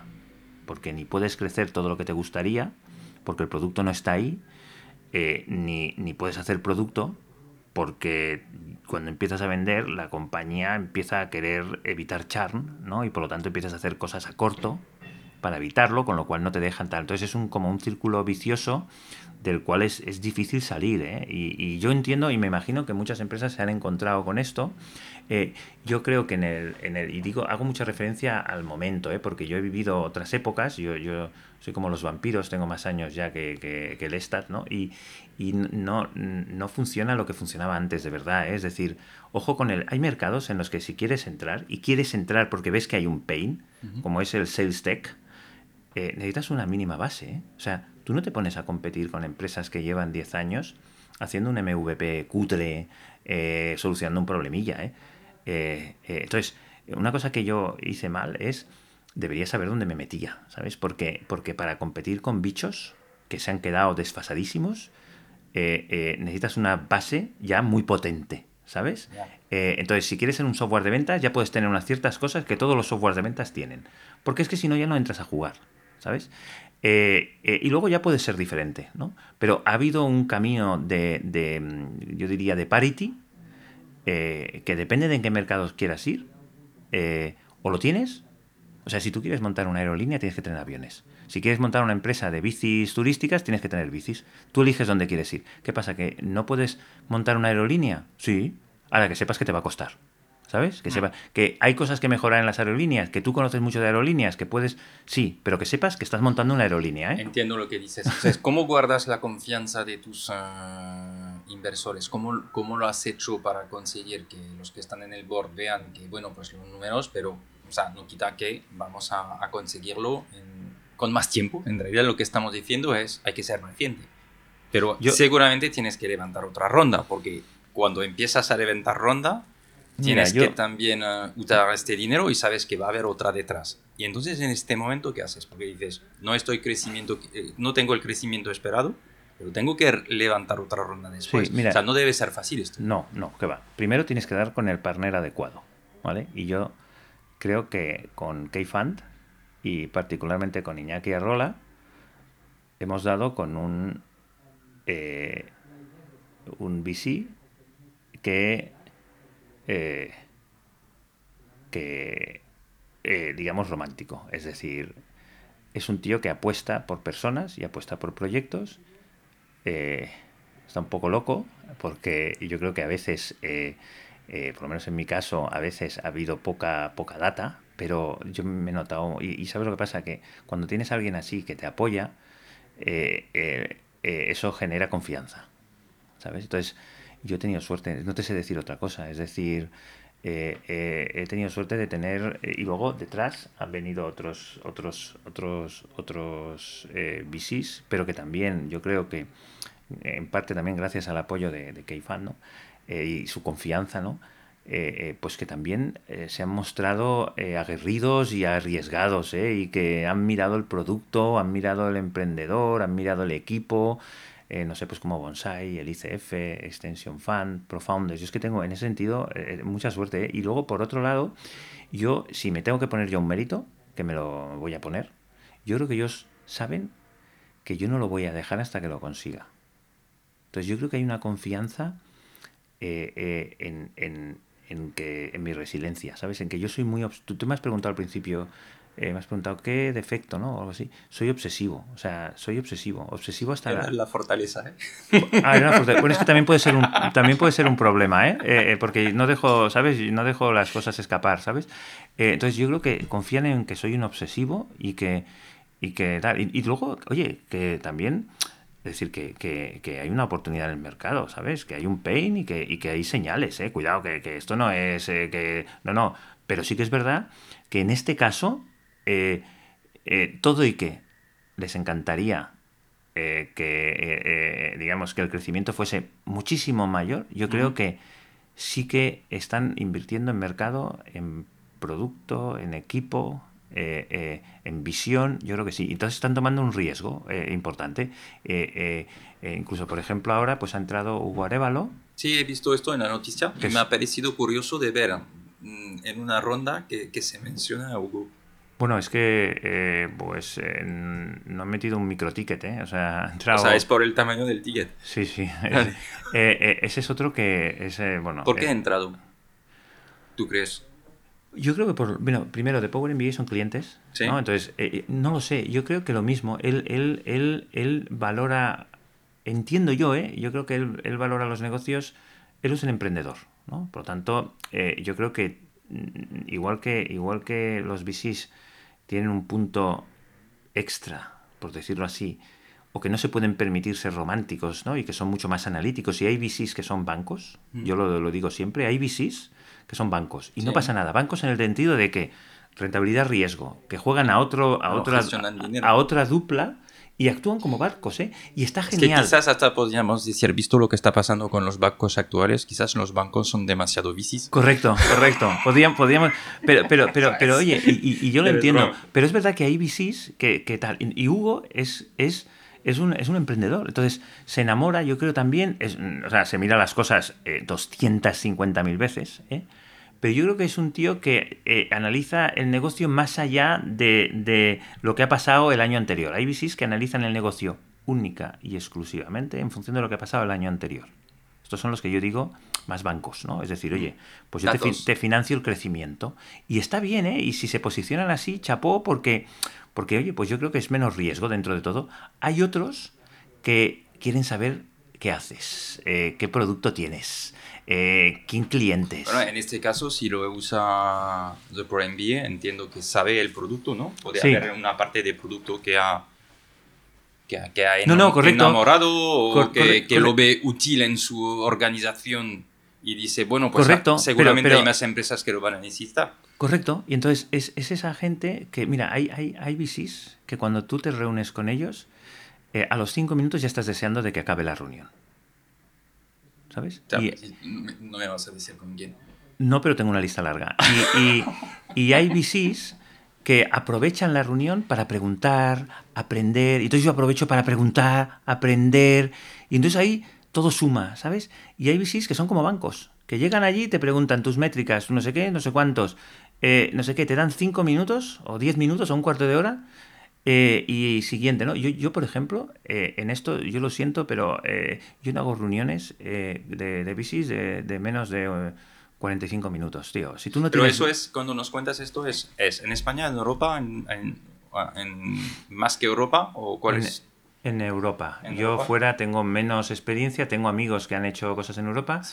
Ahí en Europa, en Estados Unidos, en particular tengo un inversor amigo personal eh, y miembro del board, que es Jan Brickman, que es fuerísima de serie, que es el director del programa de entrepreneurship de SADE.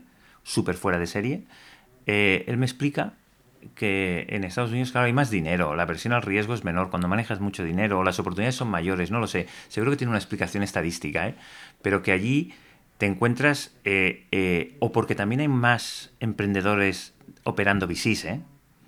Porque se nota mucho, ¿eh? Eso, uff, sí se nota, ¿eh? Y, oye, que no es malo, ¿eh? Es decir, si tú eres un VC modelo banco, financias crecimiento, me parece perfecto, es que es genial.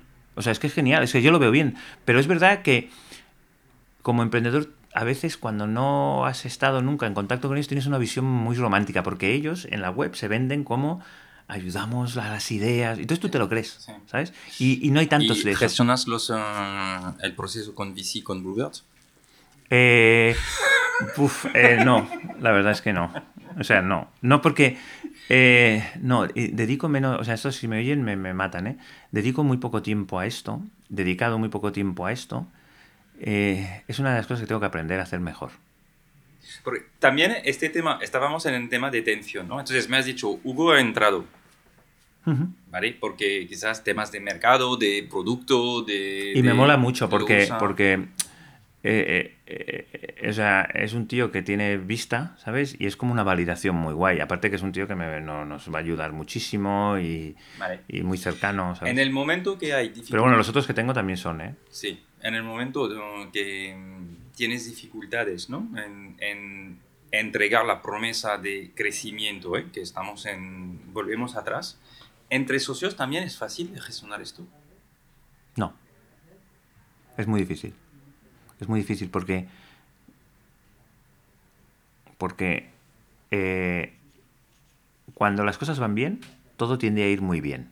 Lo que yo decía antes, cuando tú eres CRO o VP de ventas de una empresa que tiene Product Market Fit, te puedes adornar. ¿Sabes? Es como eres ser surfista e ir a una playa que hay olas. ¿Sabes? Te lo pasas bomba. Y si te caes, te pones en otra. Cuando no hay olas, te pasas el día eh, moviendo con los brazos eh, y ahí eh, tal, ¿no? Entonces, cuando hay problemas, hay más problemas. Y cuando las cosas van bien, todo va bien. Entonces, efectivamente, cuando hay problemas es donde se pone a prueba, yo creo, no tanto la complementariedad a nivel funcional, mm. sino la, la, que compartas valores y visión. Y no hay valores mejores que otros, ¿eh? Ojo, que sean los mismos. ¿Eh? Cuidado. ¿eh? Entonces, no es fácil, ¿eh? Cuando vienen problemas, hay más problemas. Ah, ¿Y has encontrado, habéis encontrado entre socios? Porque sois tres socios, ¿no? no, quedamos dos. Ah, quedáis dos. Nosotros montamos tres. uno salió hace un año y medio y seguimos, seguimos dos. Okay. Y habéis encontrado una forma de gestionarlo que podemos aprender de vuestra experiencia, ¿eh? simplemente. Sí, o sea, mi socio mm, Tony Caliz es, es, eh, fantástico, o sea, es un tío eh, que, bueno, Javier de Arriba también, es decir, que, es decir, es que en un momento dado, pues hubo diferentes visiones e incluso diferentes planteamientos vitales, ¿no? Y entonces pues buscas eh, cómo poder salir, ¿no? Y es verdad que eh, son momentos traumáticos, ¿no? Porque tú cuando montas algo con amigos, ¿eh? esperas una serie de cosas, ¿no? como equipo, ¿no? Que si no pasan, pues, pues duele, ¿no? ahora estamos Tony y yo y no estamos encantados, es decir, mm, yo, bueno, yo pienso que no podría tener mejor socio, es, es, es una persona que yo, yo digo que es un realista alegre, ¿sabes? Es decir, eh, eh, yo soy optimista, eh, él es realista, lo cual es fantástico, pero es alegre, no es un cenizo, ¿sabes? Dice las cosas pero con una sonrisa. Luego es muy listo, ve las cosas importantes, yo soy muy ingeniero, ¿sabes? Él es un tío que, que, que, ve en el bosque, ¿no? Ve el elemento clave, ¿no? Y, y, yo, pues a veces me pierdo con detalles y él es más... Y luego es una persona que tiene un un don de gentes a la hora de gestionar relaciones que yo no tengo, ¿sabes? Eh, yo soy un poco directo a veces y, en fin. Em, cuando un socio sale, cuando era fundador, ah, ¿cómo se gestiona con los pactos de socio? ¿Hay algo que podemos aprender de lo que habéis hecho? Eh, ¿Es complicado de gestionarlo?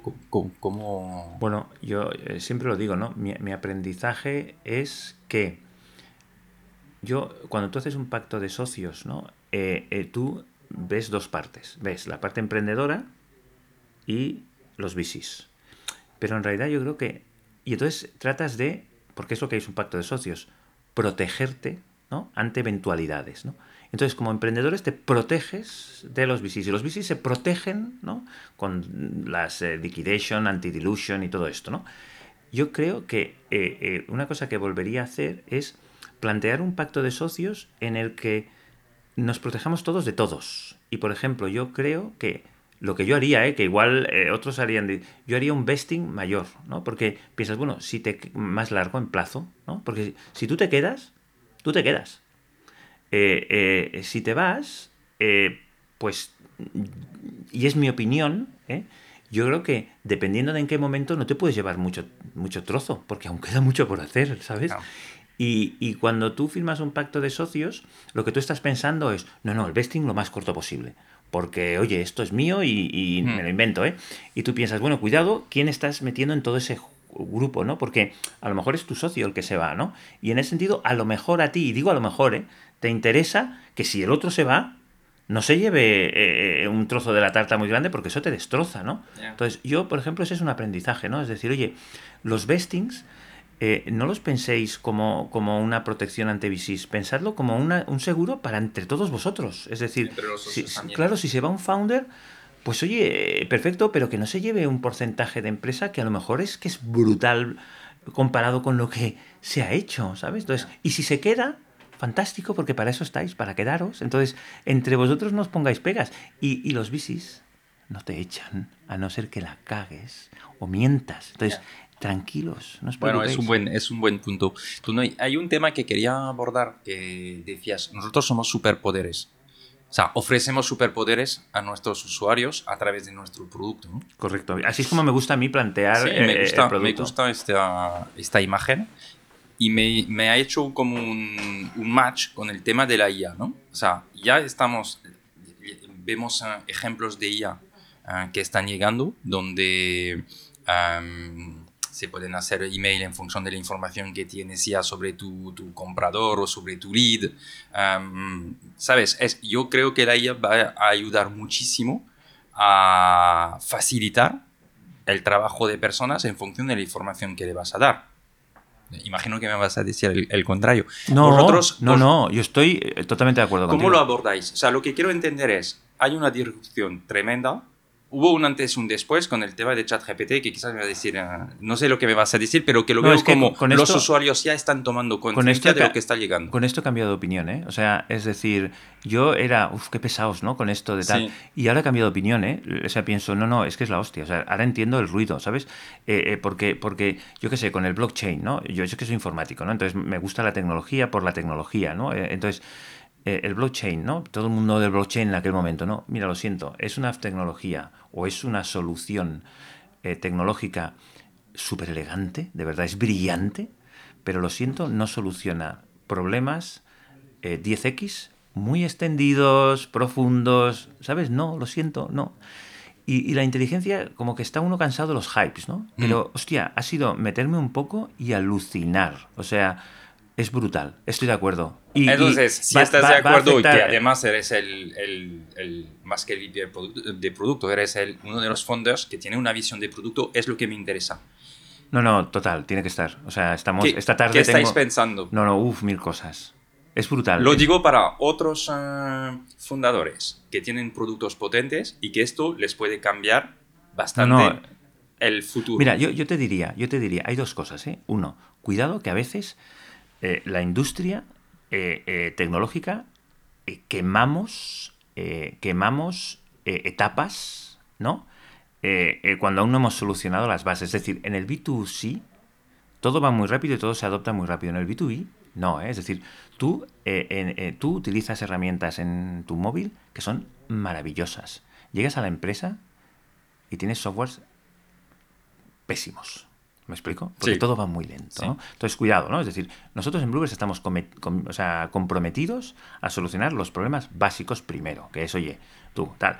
Eh, ahora, estoy de acuerdo, es decir, oye, la inteligencia artificial dentro de los flujos de trabajo que nosotros tenemos. Eso o sea, es- nosotros no es vamos un superpoder nosotros- adicional, Correcto. Nosotros ¿no? ¿no? vamos a meter un chat ahí para que el vendedor no sé qué. No. Nosotros vamos a coger la potencia que te da la inteligencia para ampliar los superpoderes que ya tenemos definidos. ¿eh? Porque, porque yo no creo que, que- que tengamos ahora que tal. Entonces, ideas, buf, muchísimas. Es que además yo, por ejemplo, pienso que este concepto que lanzó, eh, creo que Microsoft, ¿no? Con el copiloto, Sí. me encanta. Copiloto me encanta, ¿no? Es algo que te está Bueno, te está dando una visión de lo que vosotros también podéis implementar. Nosotros, nosotros, nosotros, yo, yo pienso que nosotros vamos a. Es que nosotros ya desde hace tiempo, eh, eh, eh, y sonará tal, pero nosotros hace tiempo que nos gusta la idea de copiloto. Es decir, el concepto copiloto, es Sí. decir, nosotros, mira, nosotros no somos tan prepotentes como para pensar que vamos a sustituir a un vendedor, a un, a un heavyweight, a un buen vendedor. Pero sí que le podemos asistir, sí que le podemos recomendar y que luego él decida.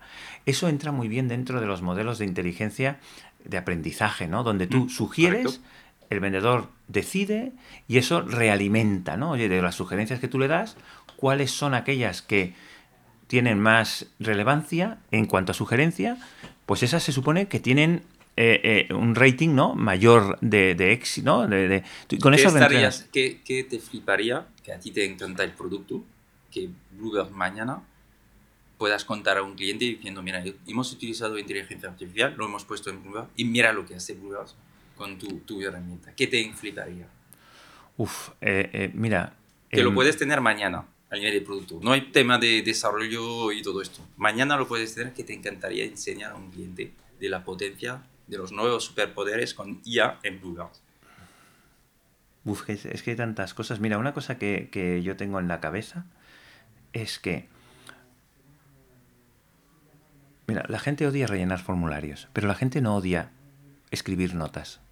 Pues yo quiero que a partir de las notas que el vendedor escriba se rellene el CRM. Oye, eh, eh, tal empresa tiene seis vendedores, eh, utilizan Salesforce, tienen cinco eh, BDRs, que es otra forma de llamar SDRs, ahora mismo no es un buen momento, pero están pensando quizás en el año que viene, y que todo eso, eso, que eso lo hace un vendedor, y nosotros eh, queremos dar una, una visión de, de gestión de notas muy potente, porque al final es lo que usan los vendedores, ¿eh? que eso pum, de golpe te empieza a decir, oye, esto va en este campo, esto va en este campo, si dices dentro de un mes, esto generamos una tarea para dentro de un mes, y aquí no sé qué. Por ejemplo, eso Sí. me parece como fascinante, ¿no? Porque dices, nosotros, yo tenía una visión eh, eh, en, en, en Bluebirds, ¿no? De, de- de dar, tengo una visión de dar una experiencia conversacional a los clientes, ¿no? De decir, déjate de formularios largos, que es lo que hacen los CRMs, pregúntales cosillas y en función de lo que contesten, ¿no? Haces lo siguiente, ¿no? Si, si tú al final de una llamada has conseguido agendar un meeting, pues oye, vamos a agendarlo, ¿no? Y si al final de la llamada pues no has podido y además quieres descartarlo, oye, pues dime la razón, ¿no? Pero no en un formulario de 200 mm, tal que tú vayas clicando, ¿no? Sino que eso sea conversacional, ¿no? Pues estas dos cosas, ¿no? Decir, oye, hacer que la experiencia del usuario cuando trabaje con Bluebirds, con Salesforce, sea conversacional, ¿no? Es decir, que el Sí. next step se deduzca de lo que ha dicho que ha pasado y luego que la información, fíjate que estoy yendo más allá de la paliza de, re- de hacer contenido automático, ¿sabes? Que a mí esto... No, lo que está es que tú estás viendo cómo puedo ayudar a bajar la fricción de rellenar la información Sí, a sí, los equipos de venta. Eso es una parte. correcto. Pero también mola lo de, podría molar de que yo son pruebas que he hecho. Cojo un perfil de LinkedIn, le doy el perfil a ChatGPT y le digo, quiero hacer, tener esto Sí. con... Yo- yo- eso, eso, por ejemplo, lo tenemos, eh, eh, en, en- eh, se está haciendo. Lo, lo que es correcto. Eh, quería irme a algo menos obvio. O sea, pero sí, sí, estoy de acuerdo. ¿eh? Es decir, yo, yo soy poco, poco, poco amigo de, de, eh, de autogenerar. eh, yo, por ejemplo, el otro día estoy recibiendo unos mails terribles. ¿eh? El otro día recibí un mail de eh, Tony, espectacular la recomendación de Jamie y no sé qué en LinkedIn. Y luego dice, nosotros somos una empresa y pienso, madre de Dios.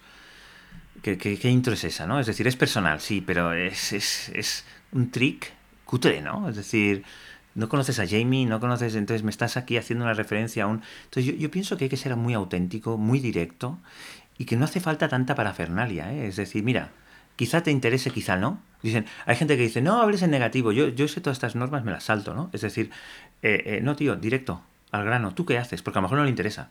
¿sabes? Y da igual que conozcas a Jamie o si tienes un engagement y tal, pero eso es difícil que esté modelado en las tecnologías, ¿no? Si tú lo ves obvio, lo pones, pero...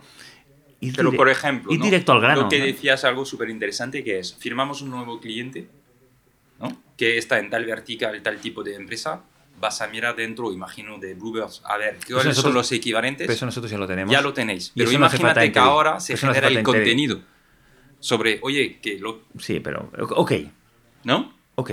O sea, sí, sí, estoy de acuerdo. Es decir, o sea, eh, eh, eh, sí, sí, eso, eso está bien. Acabamos de firmar esto, yo me encargo de tal cuenta, genérame ya los emails para informar de qué podemos aportar a... Sí, lo que pasa, lo que pasa es que... ¿Se podría ser hacer uno? No, no, correcto. Sí, sí, nosotros, por ejemplo, ya tenemos, nosotros tenemos un, que además ha encajado perfecto, ya lo teníamos antes de que todo esto explotase, una cosa que nosotros llamamos Smart Email Editor. Nosotros damos el mejor editor de mail para un vendedor. ¿Y, y por qué te digo esto? Porque el mejor editor de mail es Gmail, por ejemplo, me dices tú. Y yo te digo, correcto, correcto, es el mejor. Pero Gmail lo utilizas para escribir a tu prima, a tu vecino, a tu amigo o, aquí, a, o a la aseguradora, ¿sabes?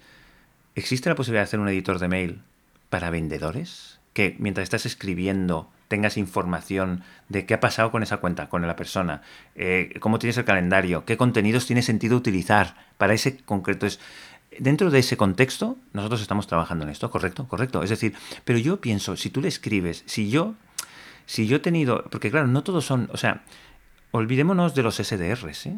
Eh, eh, y del modelo de nuestros competidores de spamear y de generar automáticamente. Si yo te escribo un mail a ti, porque yo he tenido una relación contigo, porque yo soy un, lo que se llama un, un, account manager, ¿no? Mí tengo una lista de cuentas que gestionar. Nosotros queremos ir también a esas empresas, ¿no? Yo no soy un prospector o no. No, no, yo tengo que gestionar la relación con los hospitales, porque yo les voy vendiendo. Yo te conozco a ti, sí puedo generar un, un, parrafito, no sé qué. Pero al final, hey, ¿qué tal? ¿Cómo estás? Eh, eh, eh, hemos conseguido esto. Sí, se puede, pero eso son, para mí, eso son micro mejoras. Sí. La gran mejora es dotar de inteligencia al usuario, creo yo, ¿eh? y, y, ¿Y, cómo lo ves? ¿Cómo lo, lo, visualizas?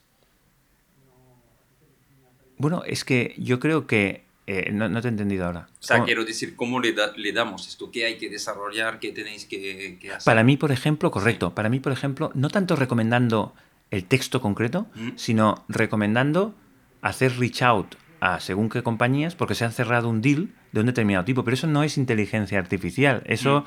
casi es... Eh, es eh, eh, bueno, pues una, una ¿no? Pues si te, digamos, correlacionar, eh, eh, ¿no? Decir, oye, pues si es industria, no sé qué, no sé cuántos, que esto, fíjate que los CRMs lo tienen. Pues tú, tú en Bluebirds ahora, cuando estás escribiendo un mail, tú tienes un botoncito abajo en el mail, ¿eh? Que cuando le das, te salen los deals que se han cerrado en el último mes, tres meses o un año, con el mayor matching en diferentes variables, ¿no? Que al final eso es muy sencillo, porque es como eso del, ¿no? Decir son varias variables, ¿no? Y la que, te, la que tiene menor distancia, ¿no? Con respecto a la que tú estás analizando, como los mínimos cuadráticos, esto, eso, pues ahí sacas un... O sea, es como una predicción.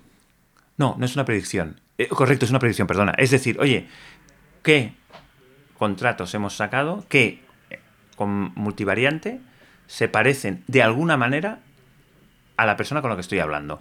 Y eso no necesita inteligencia artificial, ¿eh? Eso simplemente necesitas una user experience maravillosa, porque volvemos otra vez. La única ventaja competitiva de un software, en mi opinión, es la user experience. Es la user experience. Es decir, si tú le haces la vida a luz. Por eso yo pienso que el chat sí, chat GPT maravilloso, pero o metes eh, eh, eh, el superpoder de la inteligencia, ¿vale? Mm. Dentro de los flows naturales del vendedor, o le estás dando trabajo otra vez. Y ya te dije antes que un software que da trabajo, ¿no? de adopción, tiene poco eh, eh, eh, o sea, tiene menor, yo creo, por probabilidad de éxito que un software que embebe los prompts famosos dentro del flujo, ¿sabes? Yo, por ejemplo, me imagino, cuando estás escribiendo un mail, ¿no? Que tú tengas prompts ya predefinidos porque tú has hecho ese trabajo. Yo, Bluebirds, hemos hecho el trabajo de investigación de qué preguntas se debe estar haciendo el vendedor con respecto a lo que está haciendo que le puedan aportar valor. No quiero ahora que el vendedor se tenga que... Porque muchas veces, o no, muchas veces no, no sabes lo que no sabes. Entonces, si tú ya le das sugerencias de qué preguntas hacerse, esto ayuda mucho, ¿no? Mm. Y lo de la IA, que, que hubo el hype evidente, está generando como, oye, nos tenemos que poner mucho más en esto. Sí, sí. ¿Y cómo lo gestionas? Porque hay, hay suficientemente gente formada. Mm, bueno, nosotros tenemos mucha suerte porque resulta que... Eh, eh, primero, yo tengo perfil técnico, ¿no? Y en ese sentido tengo un cierto criterio. Eso, eh, como hemos hablado de superpoderes, eso a mí me parece como un superpoder. Es decir, yo admiro a los CEOs que no son técnicos porque tienen que hacer un esfuerzo mucho mayor que el que tengo que hacer yo para entender lo que yo hago, ¿no? Entonces, y además, eh, es curioso, pero yo hice inteligencia artificial en su momento, y visión por computador, y, ¿Ah, sí? sí? sí, de hecho en, la universidad, de hecho tengo un amigo que trabaja en el centro de visión por computador, mm, yo donde estudié, eh, adscrito al CSIC en mi facultad estaba el Instituto de Inteligencia Artificial y el Centro de Visión por Computador, ¿no? Entonces teníamos eh, realmente eh, muchos elementos de, tal. Yo me especialicé en eso. Lo que pasa es que hace, hace 25 o 30 años eh, eh, no había la computación ni los modelos que hay ahora, pero, eh, pero bueno, no ha cambiado tanto, ¿eh? O sea, cuidado, cómo mm. funciona, si tú miras técnicamente, hay cosas fantásticas, pero no... Bueno, entonces, ¿cómo se, ¿cómo se afronta? Tú pues estás confortable con esto, ¿no? Con este nuevo reto es algo que te debe encantar y que te gusta. Me encanta. Y luego tenemos un CTO que también ha estado trabajando en cosas de inteligencia, que también es eso. Y entonces, y luego tenemos un equipo de producto que son como, como muy, muy, para mí, ¿eh? muy buenos eh, en, traducir potencialidad y tecnología en UX, porque tenemos una, una CPO que, que, tiene una sensibilidad para la UX eh, fantástica, ¿no? Mm. Y entonces estamos como muy... De hecho, esta tarde tenemos reunión de Innovation y ahí es donde discutimos estas cosas. Entonces, han salido ya proyectos y lo guapo de todo esto es que en realidad no es que haya que invertir una barbaridad, ¿no? Es guay porque la propia tecnología es muy habilitante, ¿sabes? No hay que ser un experto en IA, hay que ser un experto en qué quieres sacar de la IA. No hay que ser experto en IA, el modelo ya está. Eso es alucinante. Eso es. Entonces, a los, a los uh, a las fundadores y los fundadores que hoy, por ejemplo, tienen herramienta de SaaS y, y hay cosas que se pueden evidentemente mejorar con la IA, ¿Cómo les dirías? Bueno, tú, tú, me decías que vosotros eh, estáis sacando un curso, ¿no? Mm. Yo creo que hay que formarse. O sea, a mí formarme me ha costado poco. Eh, porque más o menos ya tenía, además me he metido en cosas que seguramente no son necesarias, pero me, me gusta, ¿no? Eh, que se formen, que se formen. y ojo con ir leyendo por ahí cosas raras, ¿no? Es decir, vale la pena que te explique a alguien que sepa cómo usar esto, porque eh, eh, y además te lo dice alguien que, que hasta hace dos semanas eh, pensaba que pesaos, ¿no? Y, y, ahora pienso, uff, uf, esto es la leche, ¿sabes? Entonces, yo creo que, yo creo que no puedes ser CEO de una empresa tecnológica sin, sin plantearte cómo puede impactar esto. creo yo, eh, a lo mejor estoy equivocado, pero es que yo creo que a todos los niveles va a impactar. Igual me estoy dejando alguna cosa, pero, hostia, dar, dar inteligencia, otra vez, eh, volvemos, ¿eh? No sustituyemos a la gente. Y está hablando de trabajos que se van a quedar... no, no. Plantémoslo. Si tú pudieras dar inteligencia a tus usuarios, inteligencia de negocio, ¿lo harías? Sí, ¿no? Pues eh, es, la oportunidad la tenemos ahí, dar inteligencia de negocio. Además hay como una, una, carrera interesante, porque esto, para pichear uh, clientes, puede ser súper interesante, ¿no? Decir, oye, que nosotros ya tenemos módulos, porque como hay el hype, todo el mundo quiere escuchar hablar de esto, ¿no? Sí, pero yo siempre lo englobo en lo que nosotros tenemos. ¿Es un tema de productividad? ¿Es un tema de relevancia? ¿O es un tema de consistencia? Para mí, estos son. La inteligencia tiene que estar siempre orientada a dar un superpoder. Es verdad que la inteligencia. Lo que quiero decir es generar oportunidades o a estar hablando con empresas porque hoy tienes algo de ya, quizás para ser más fácil o sea, yo creo que... Yo a clientes tuyos, ¿eh? Estoy diciendo. No es una manera de, en el mercado de hacer ruido ahora, no hay que aprovechar esta hora. No lo sé, yo... Eh, puede ser. Es que no, no lo sé. Yo no lo veo. O sea, yo no... Puede ser. Yo no, no, no, no me voy... A... pero bueno, he cambiado de opinión mil veces, ¿eh? No me voy a marketear ahora como una software que tiene inteligencia artificial. No, no es, no es lo que yo veo que porque eso no es un superpoder, eso no es un... Se habla muchas veces de los beneficios. A mí no me gusta nada competir en beneficios porque nos aplanan a todos, ¿sabes? A mí me gusta competir en, en, en, en cómo tú ayudas, ¿no? Eh, eh, no en cuál es el outcome, que es que es obvio, o reduces costes o vendes más, ¿no? Es igual, eh, no hay más, ¿no? eso, eso te aplana, ¿no? hay que buscar cómo te diferencias, ¿no? Y, y yo creo que aún yo no he encontrado que la, que, la inteligencia, eh, a no ser que tú me has preguntado ejemplos, ¿no? Y pienso correcto, es decir, ejemplos, pero al final son ejemplos que te hacen o más productivo, o más consistente, o más relevante, que es lo que tú necesitas para vender más, que es lo que nosotros queremos hacer, ayudar a nuestros clientes a vender más. Y si hay elementos de productividad, como dices tú, eh, eh, eh, crear contenidos o de relevancia, porque el contenido es perfecto, o de consistencia, porque el propio software te recomienda seguir una cuenta que te has olvidado de seguir y no tiene sentido, tío. Encantado. Pero no como, no como módulo de inteligencia, sino es que nuestro software tiene que ser inteligente. Guay voy a pasar en, pequeños temas eh, personales y, así eh, vale. vamos, vamos acabando. ¿Qué ha cambiado entre lo que pensabas que era, que, lo que te esperabas por delante y lo que realmente has visto ¿no? como emprendedor? Hay cosas que decías, ostras, no me esperaba gestionar este, estos retos, hubo ah, cosas que no me esperaba. No, o sea, no, soy tampoco mm, como muy de, de plantearme cómo deberían ser las cosas, ¿no? Las cosas son como son.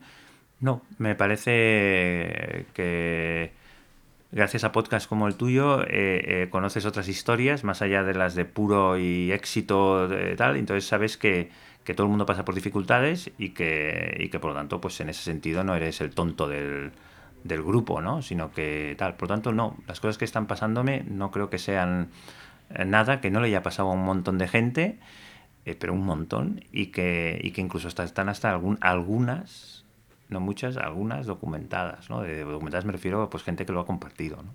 Por ejemplo, ahora está esto de mental health, ¿no? Eh, y todo esto, ¿no? O sea, yo, yo lo entiendo porque es que la presión a la que uno se somete, porque es curioso, ¿eh? la mayoría de, de veces en las que yo he sentido mucha presión ha sido mía.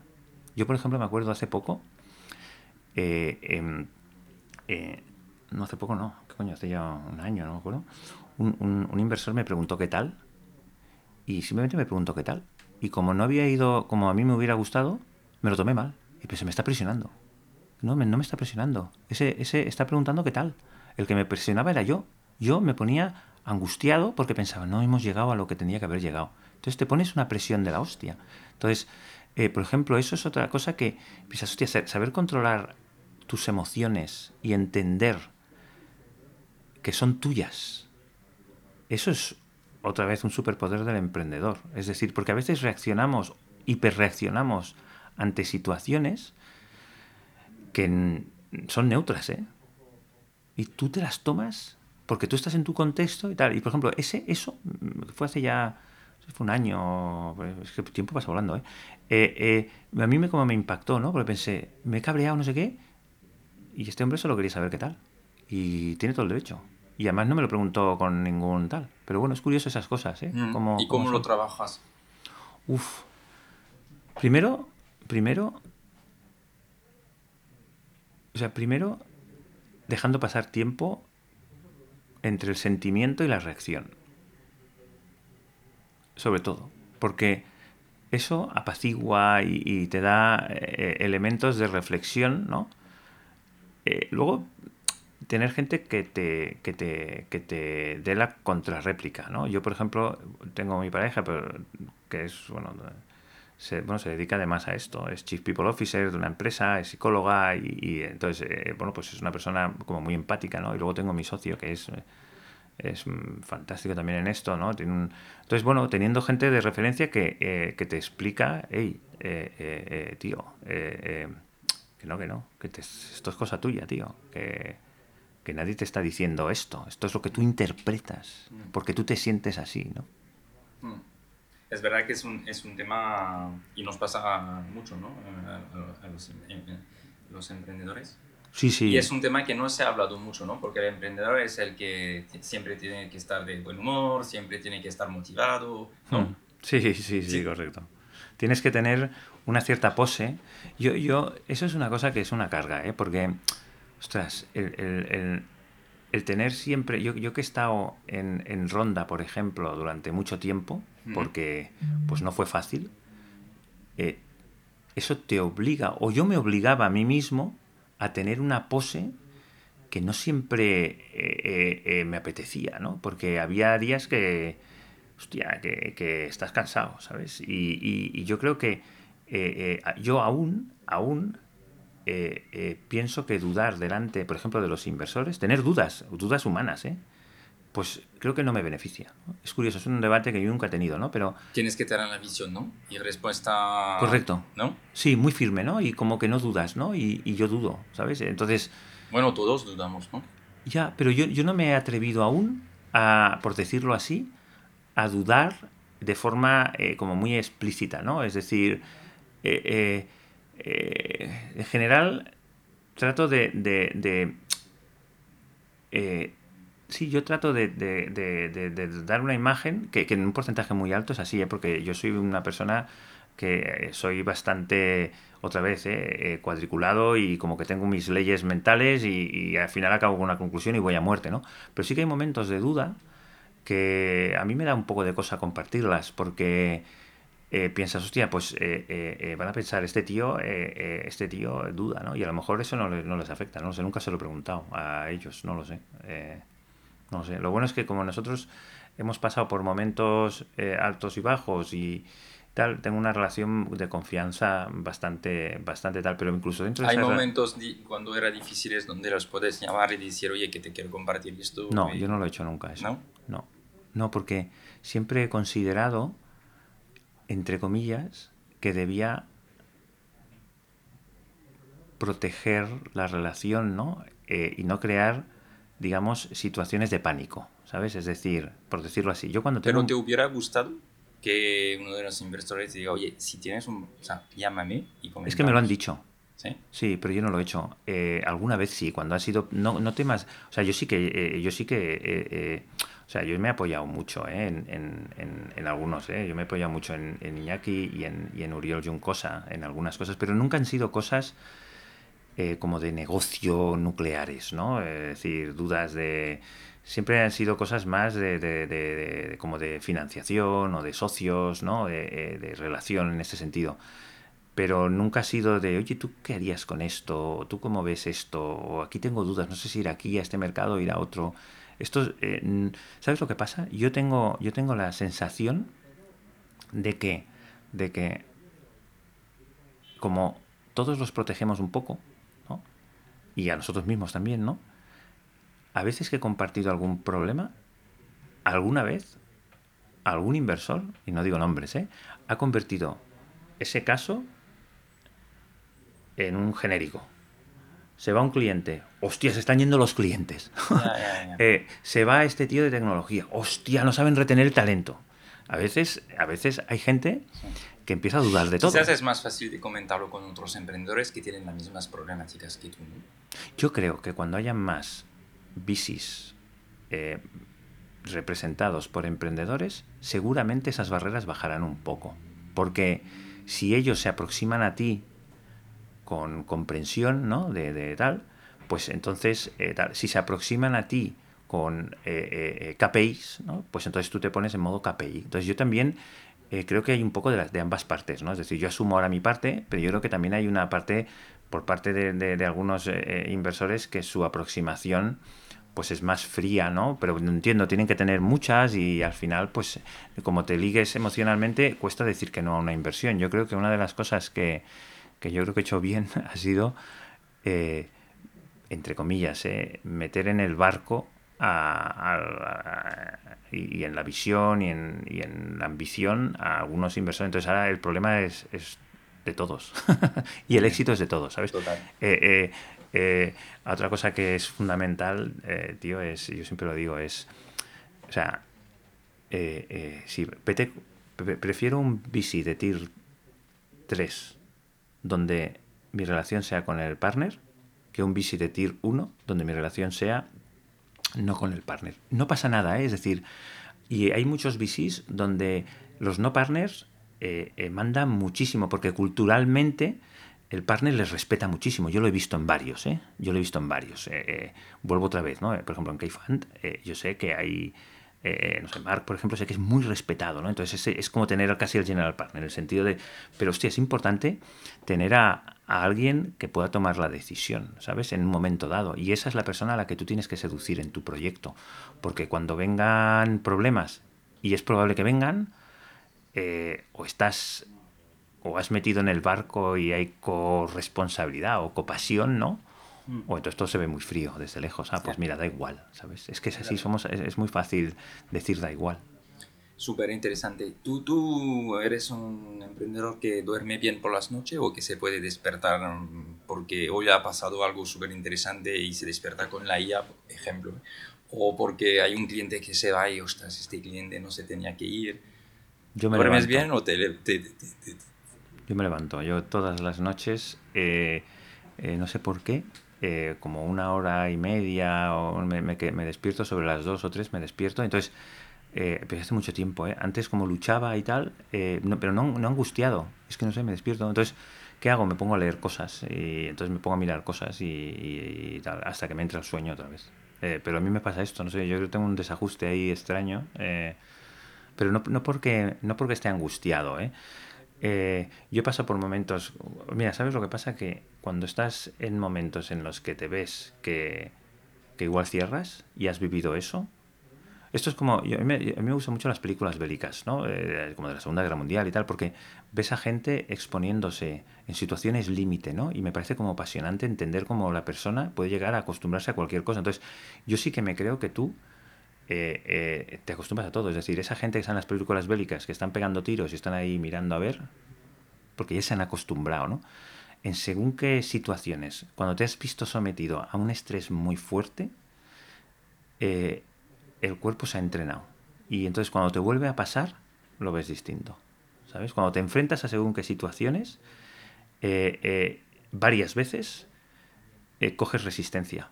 Y entonces eso mismo ya no te afecta tanto, porque sabes que, eh, bueno, que es lo que hay, ¿sabes? Eh, ahí eh, cuando, cuando tienes match balls, que le llamo yo, ¿no? Momentos muy de la verdad, yo creo que ahí te tienes que poner en modo robot, no feelings. Es decir, sales y yo, yo me da cuando jugaba baloncesto.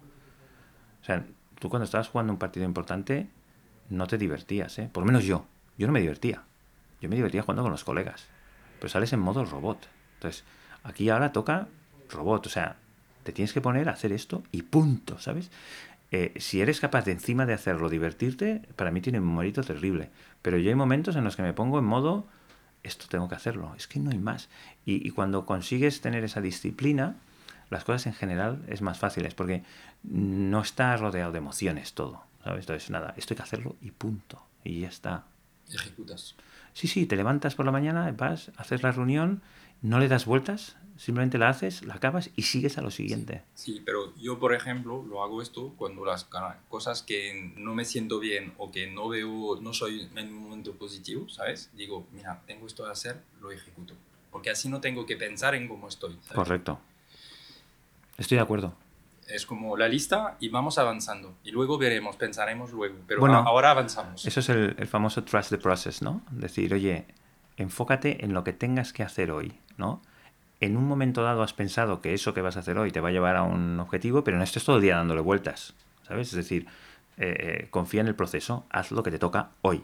Y, entiende que lo que hagas hoy, más lo que hagas mañana, más pasado, si va en la dirección correcta, te llevará al objetivo y poco más puedes hacer. Mm, correcto, correcto. ¿Cuál sería o cuál es el éxito para ti?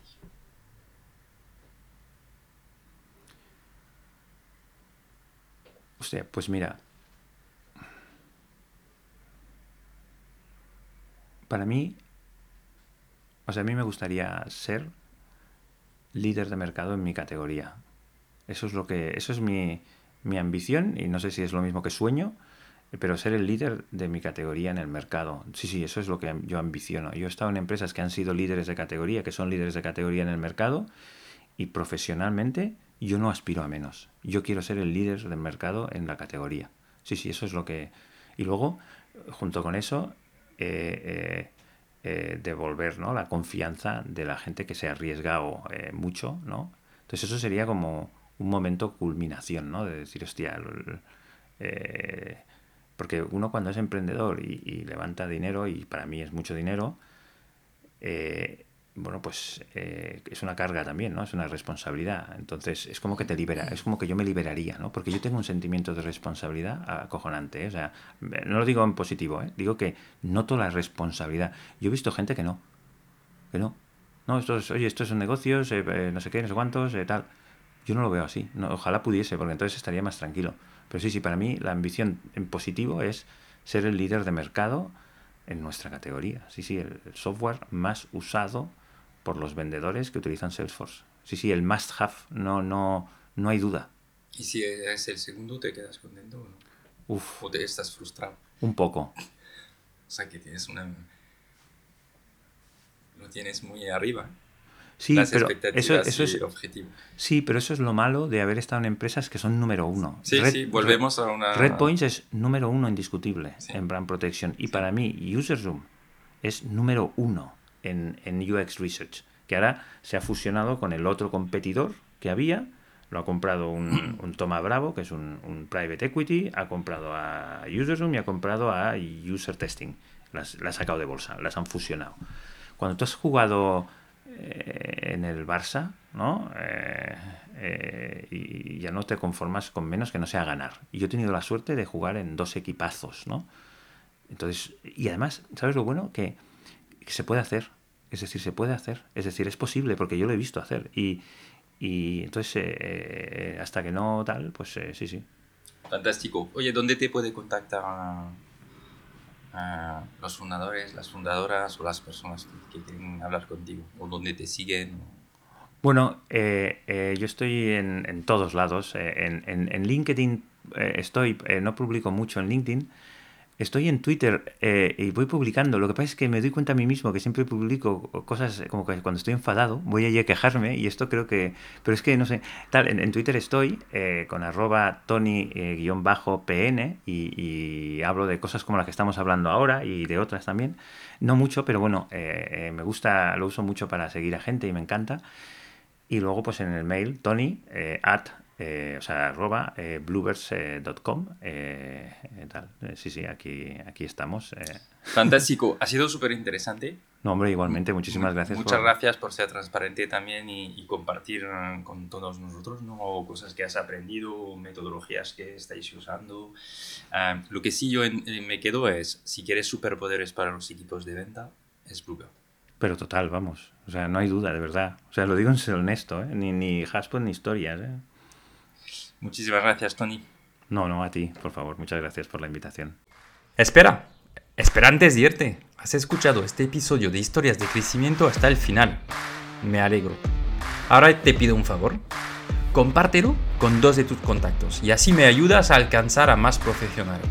Y si te ha gustado, dale inmediatamente 5 estrellas en la plataforma donde le estás escuchando.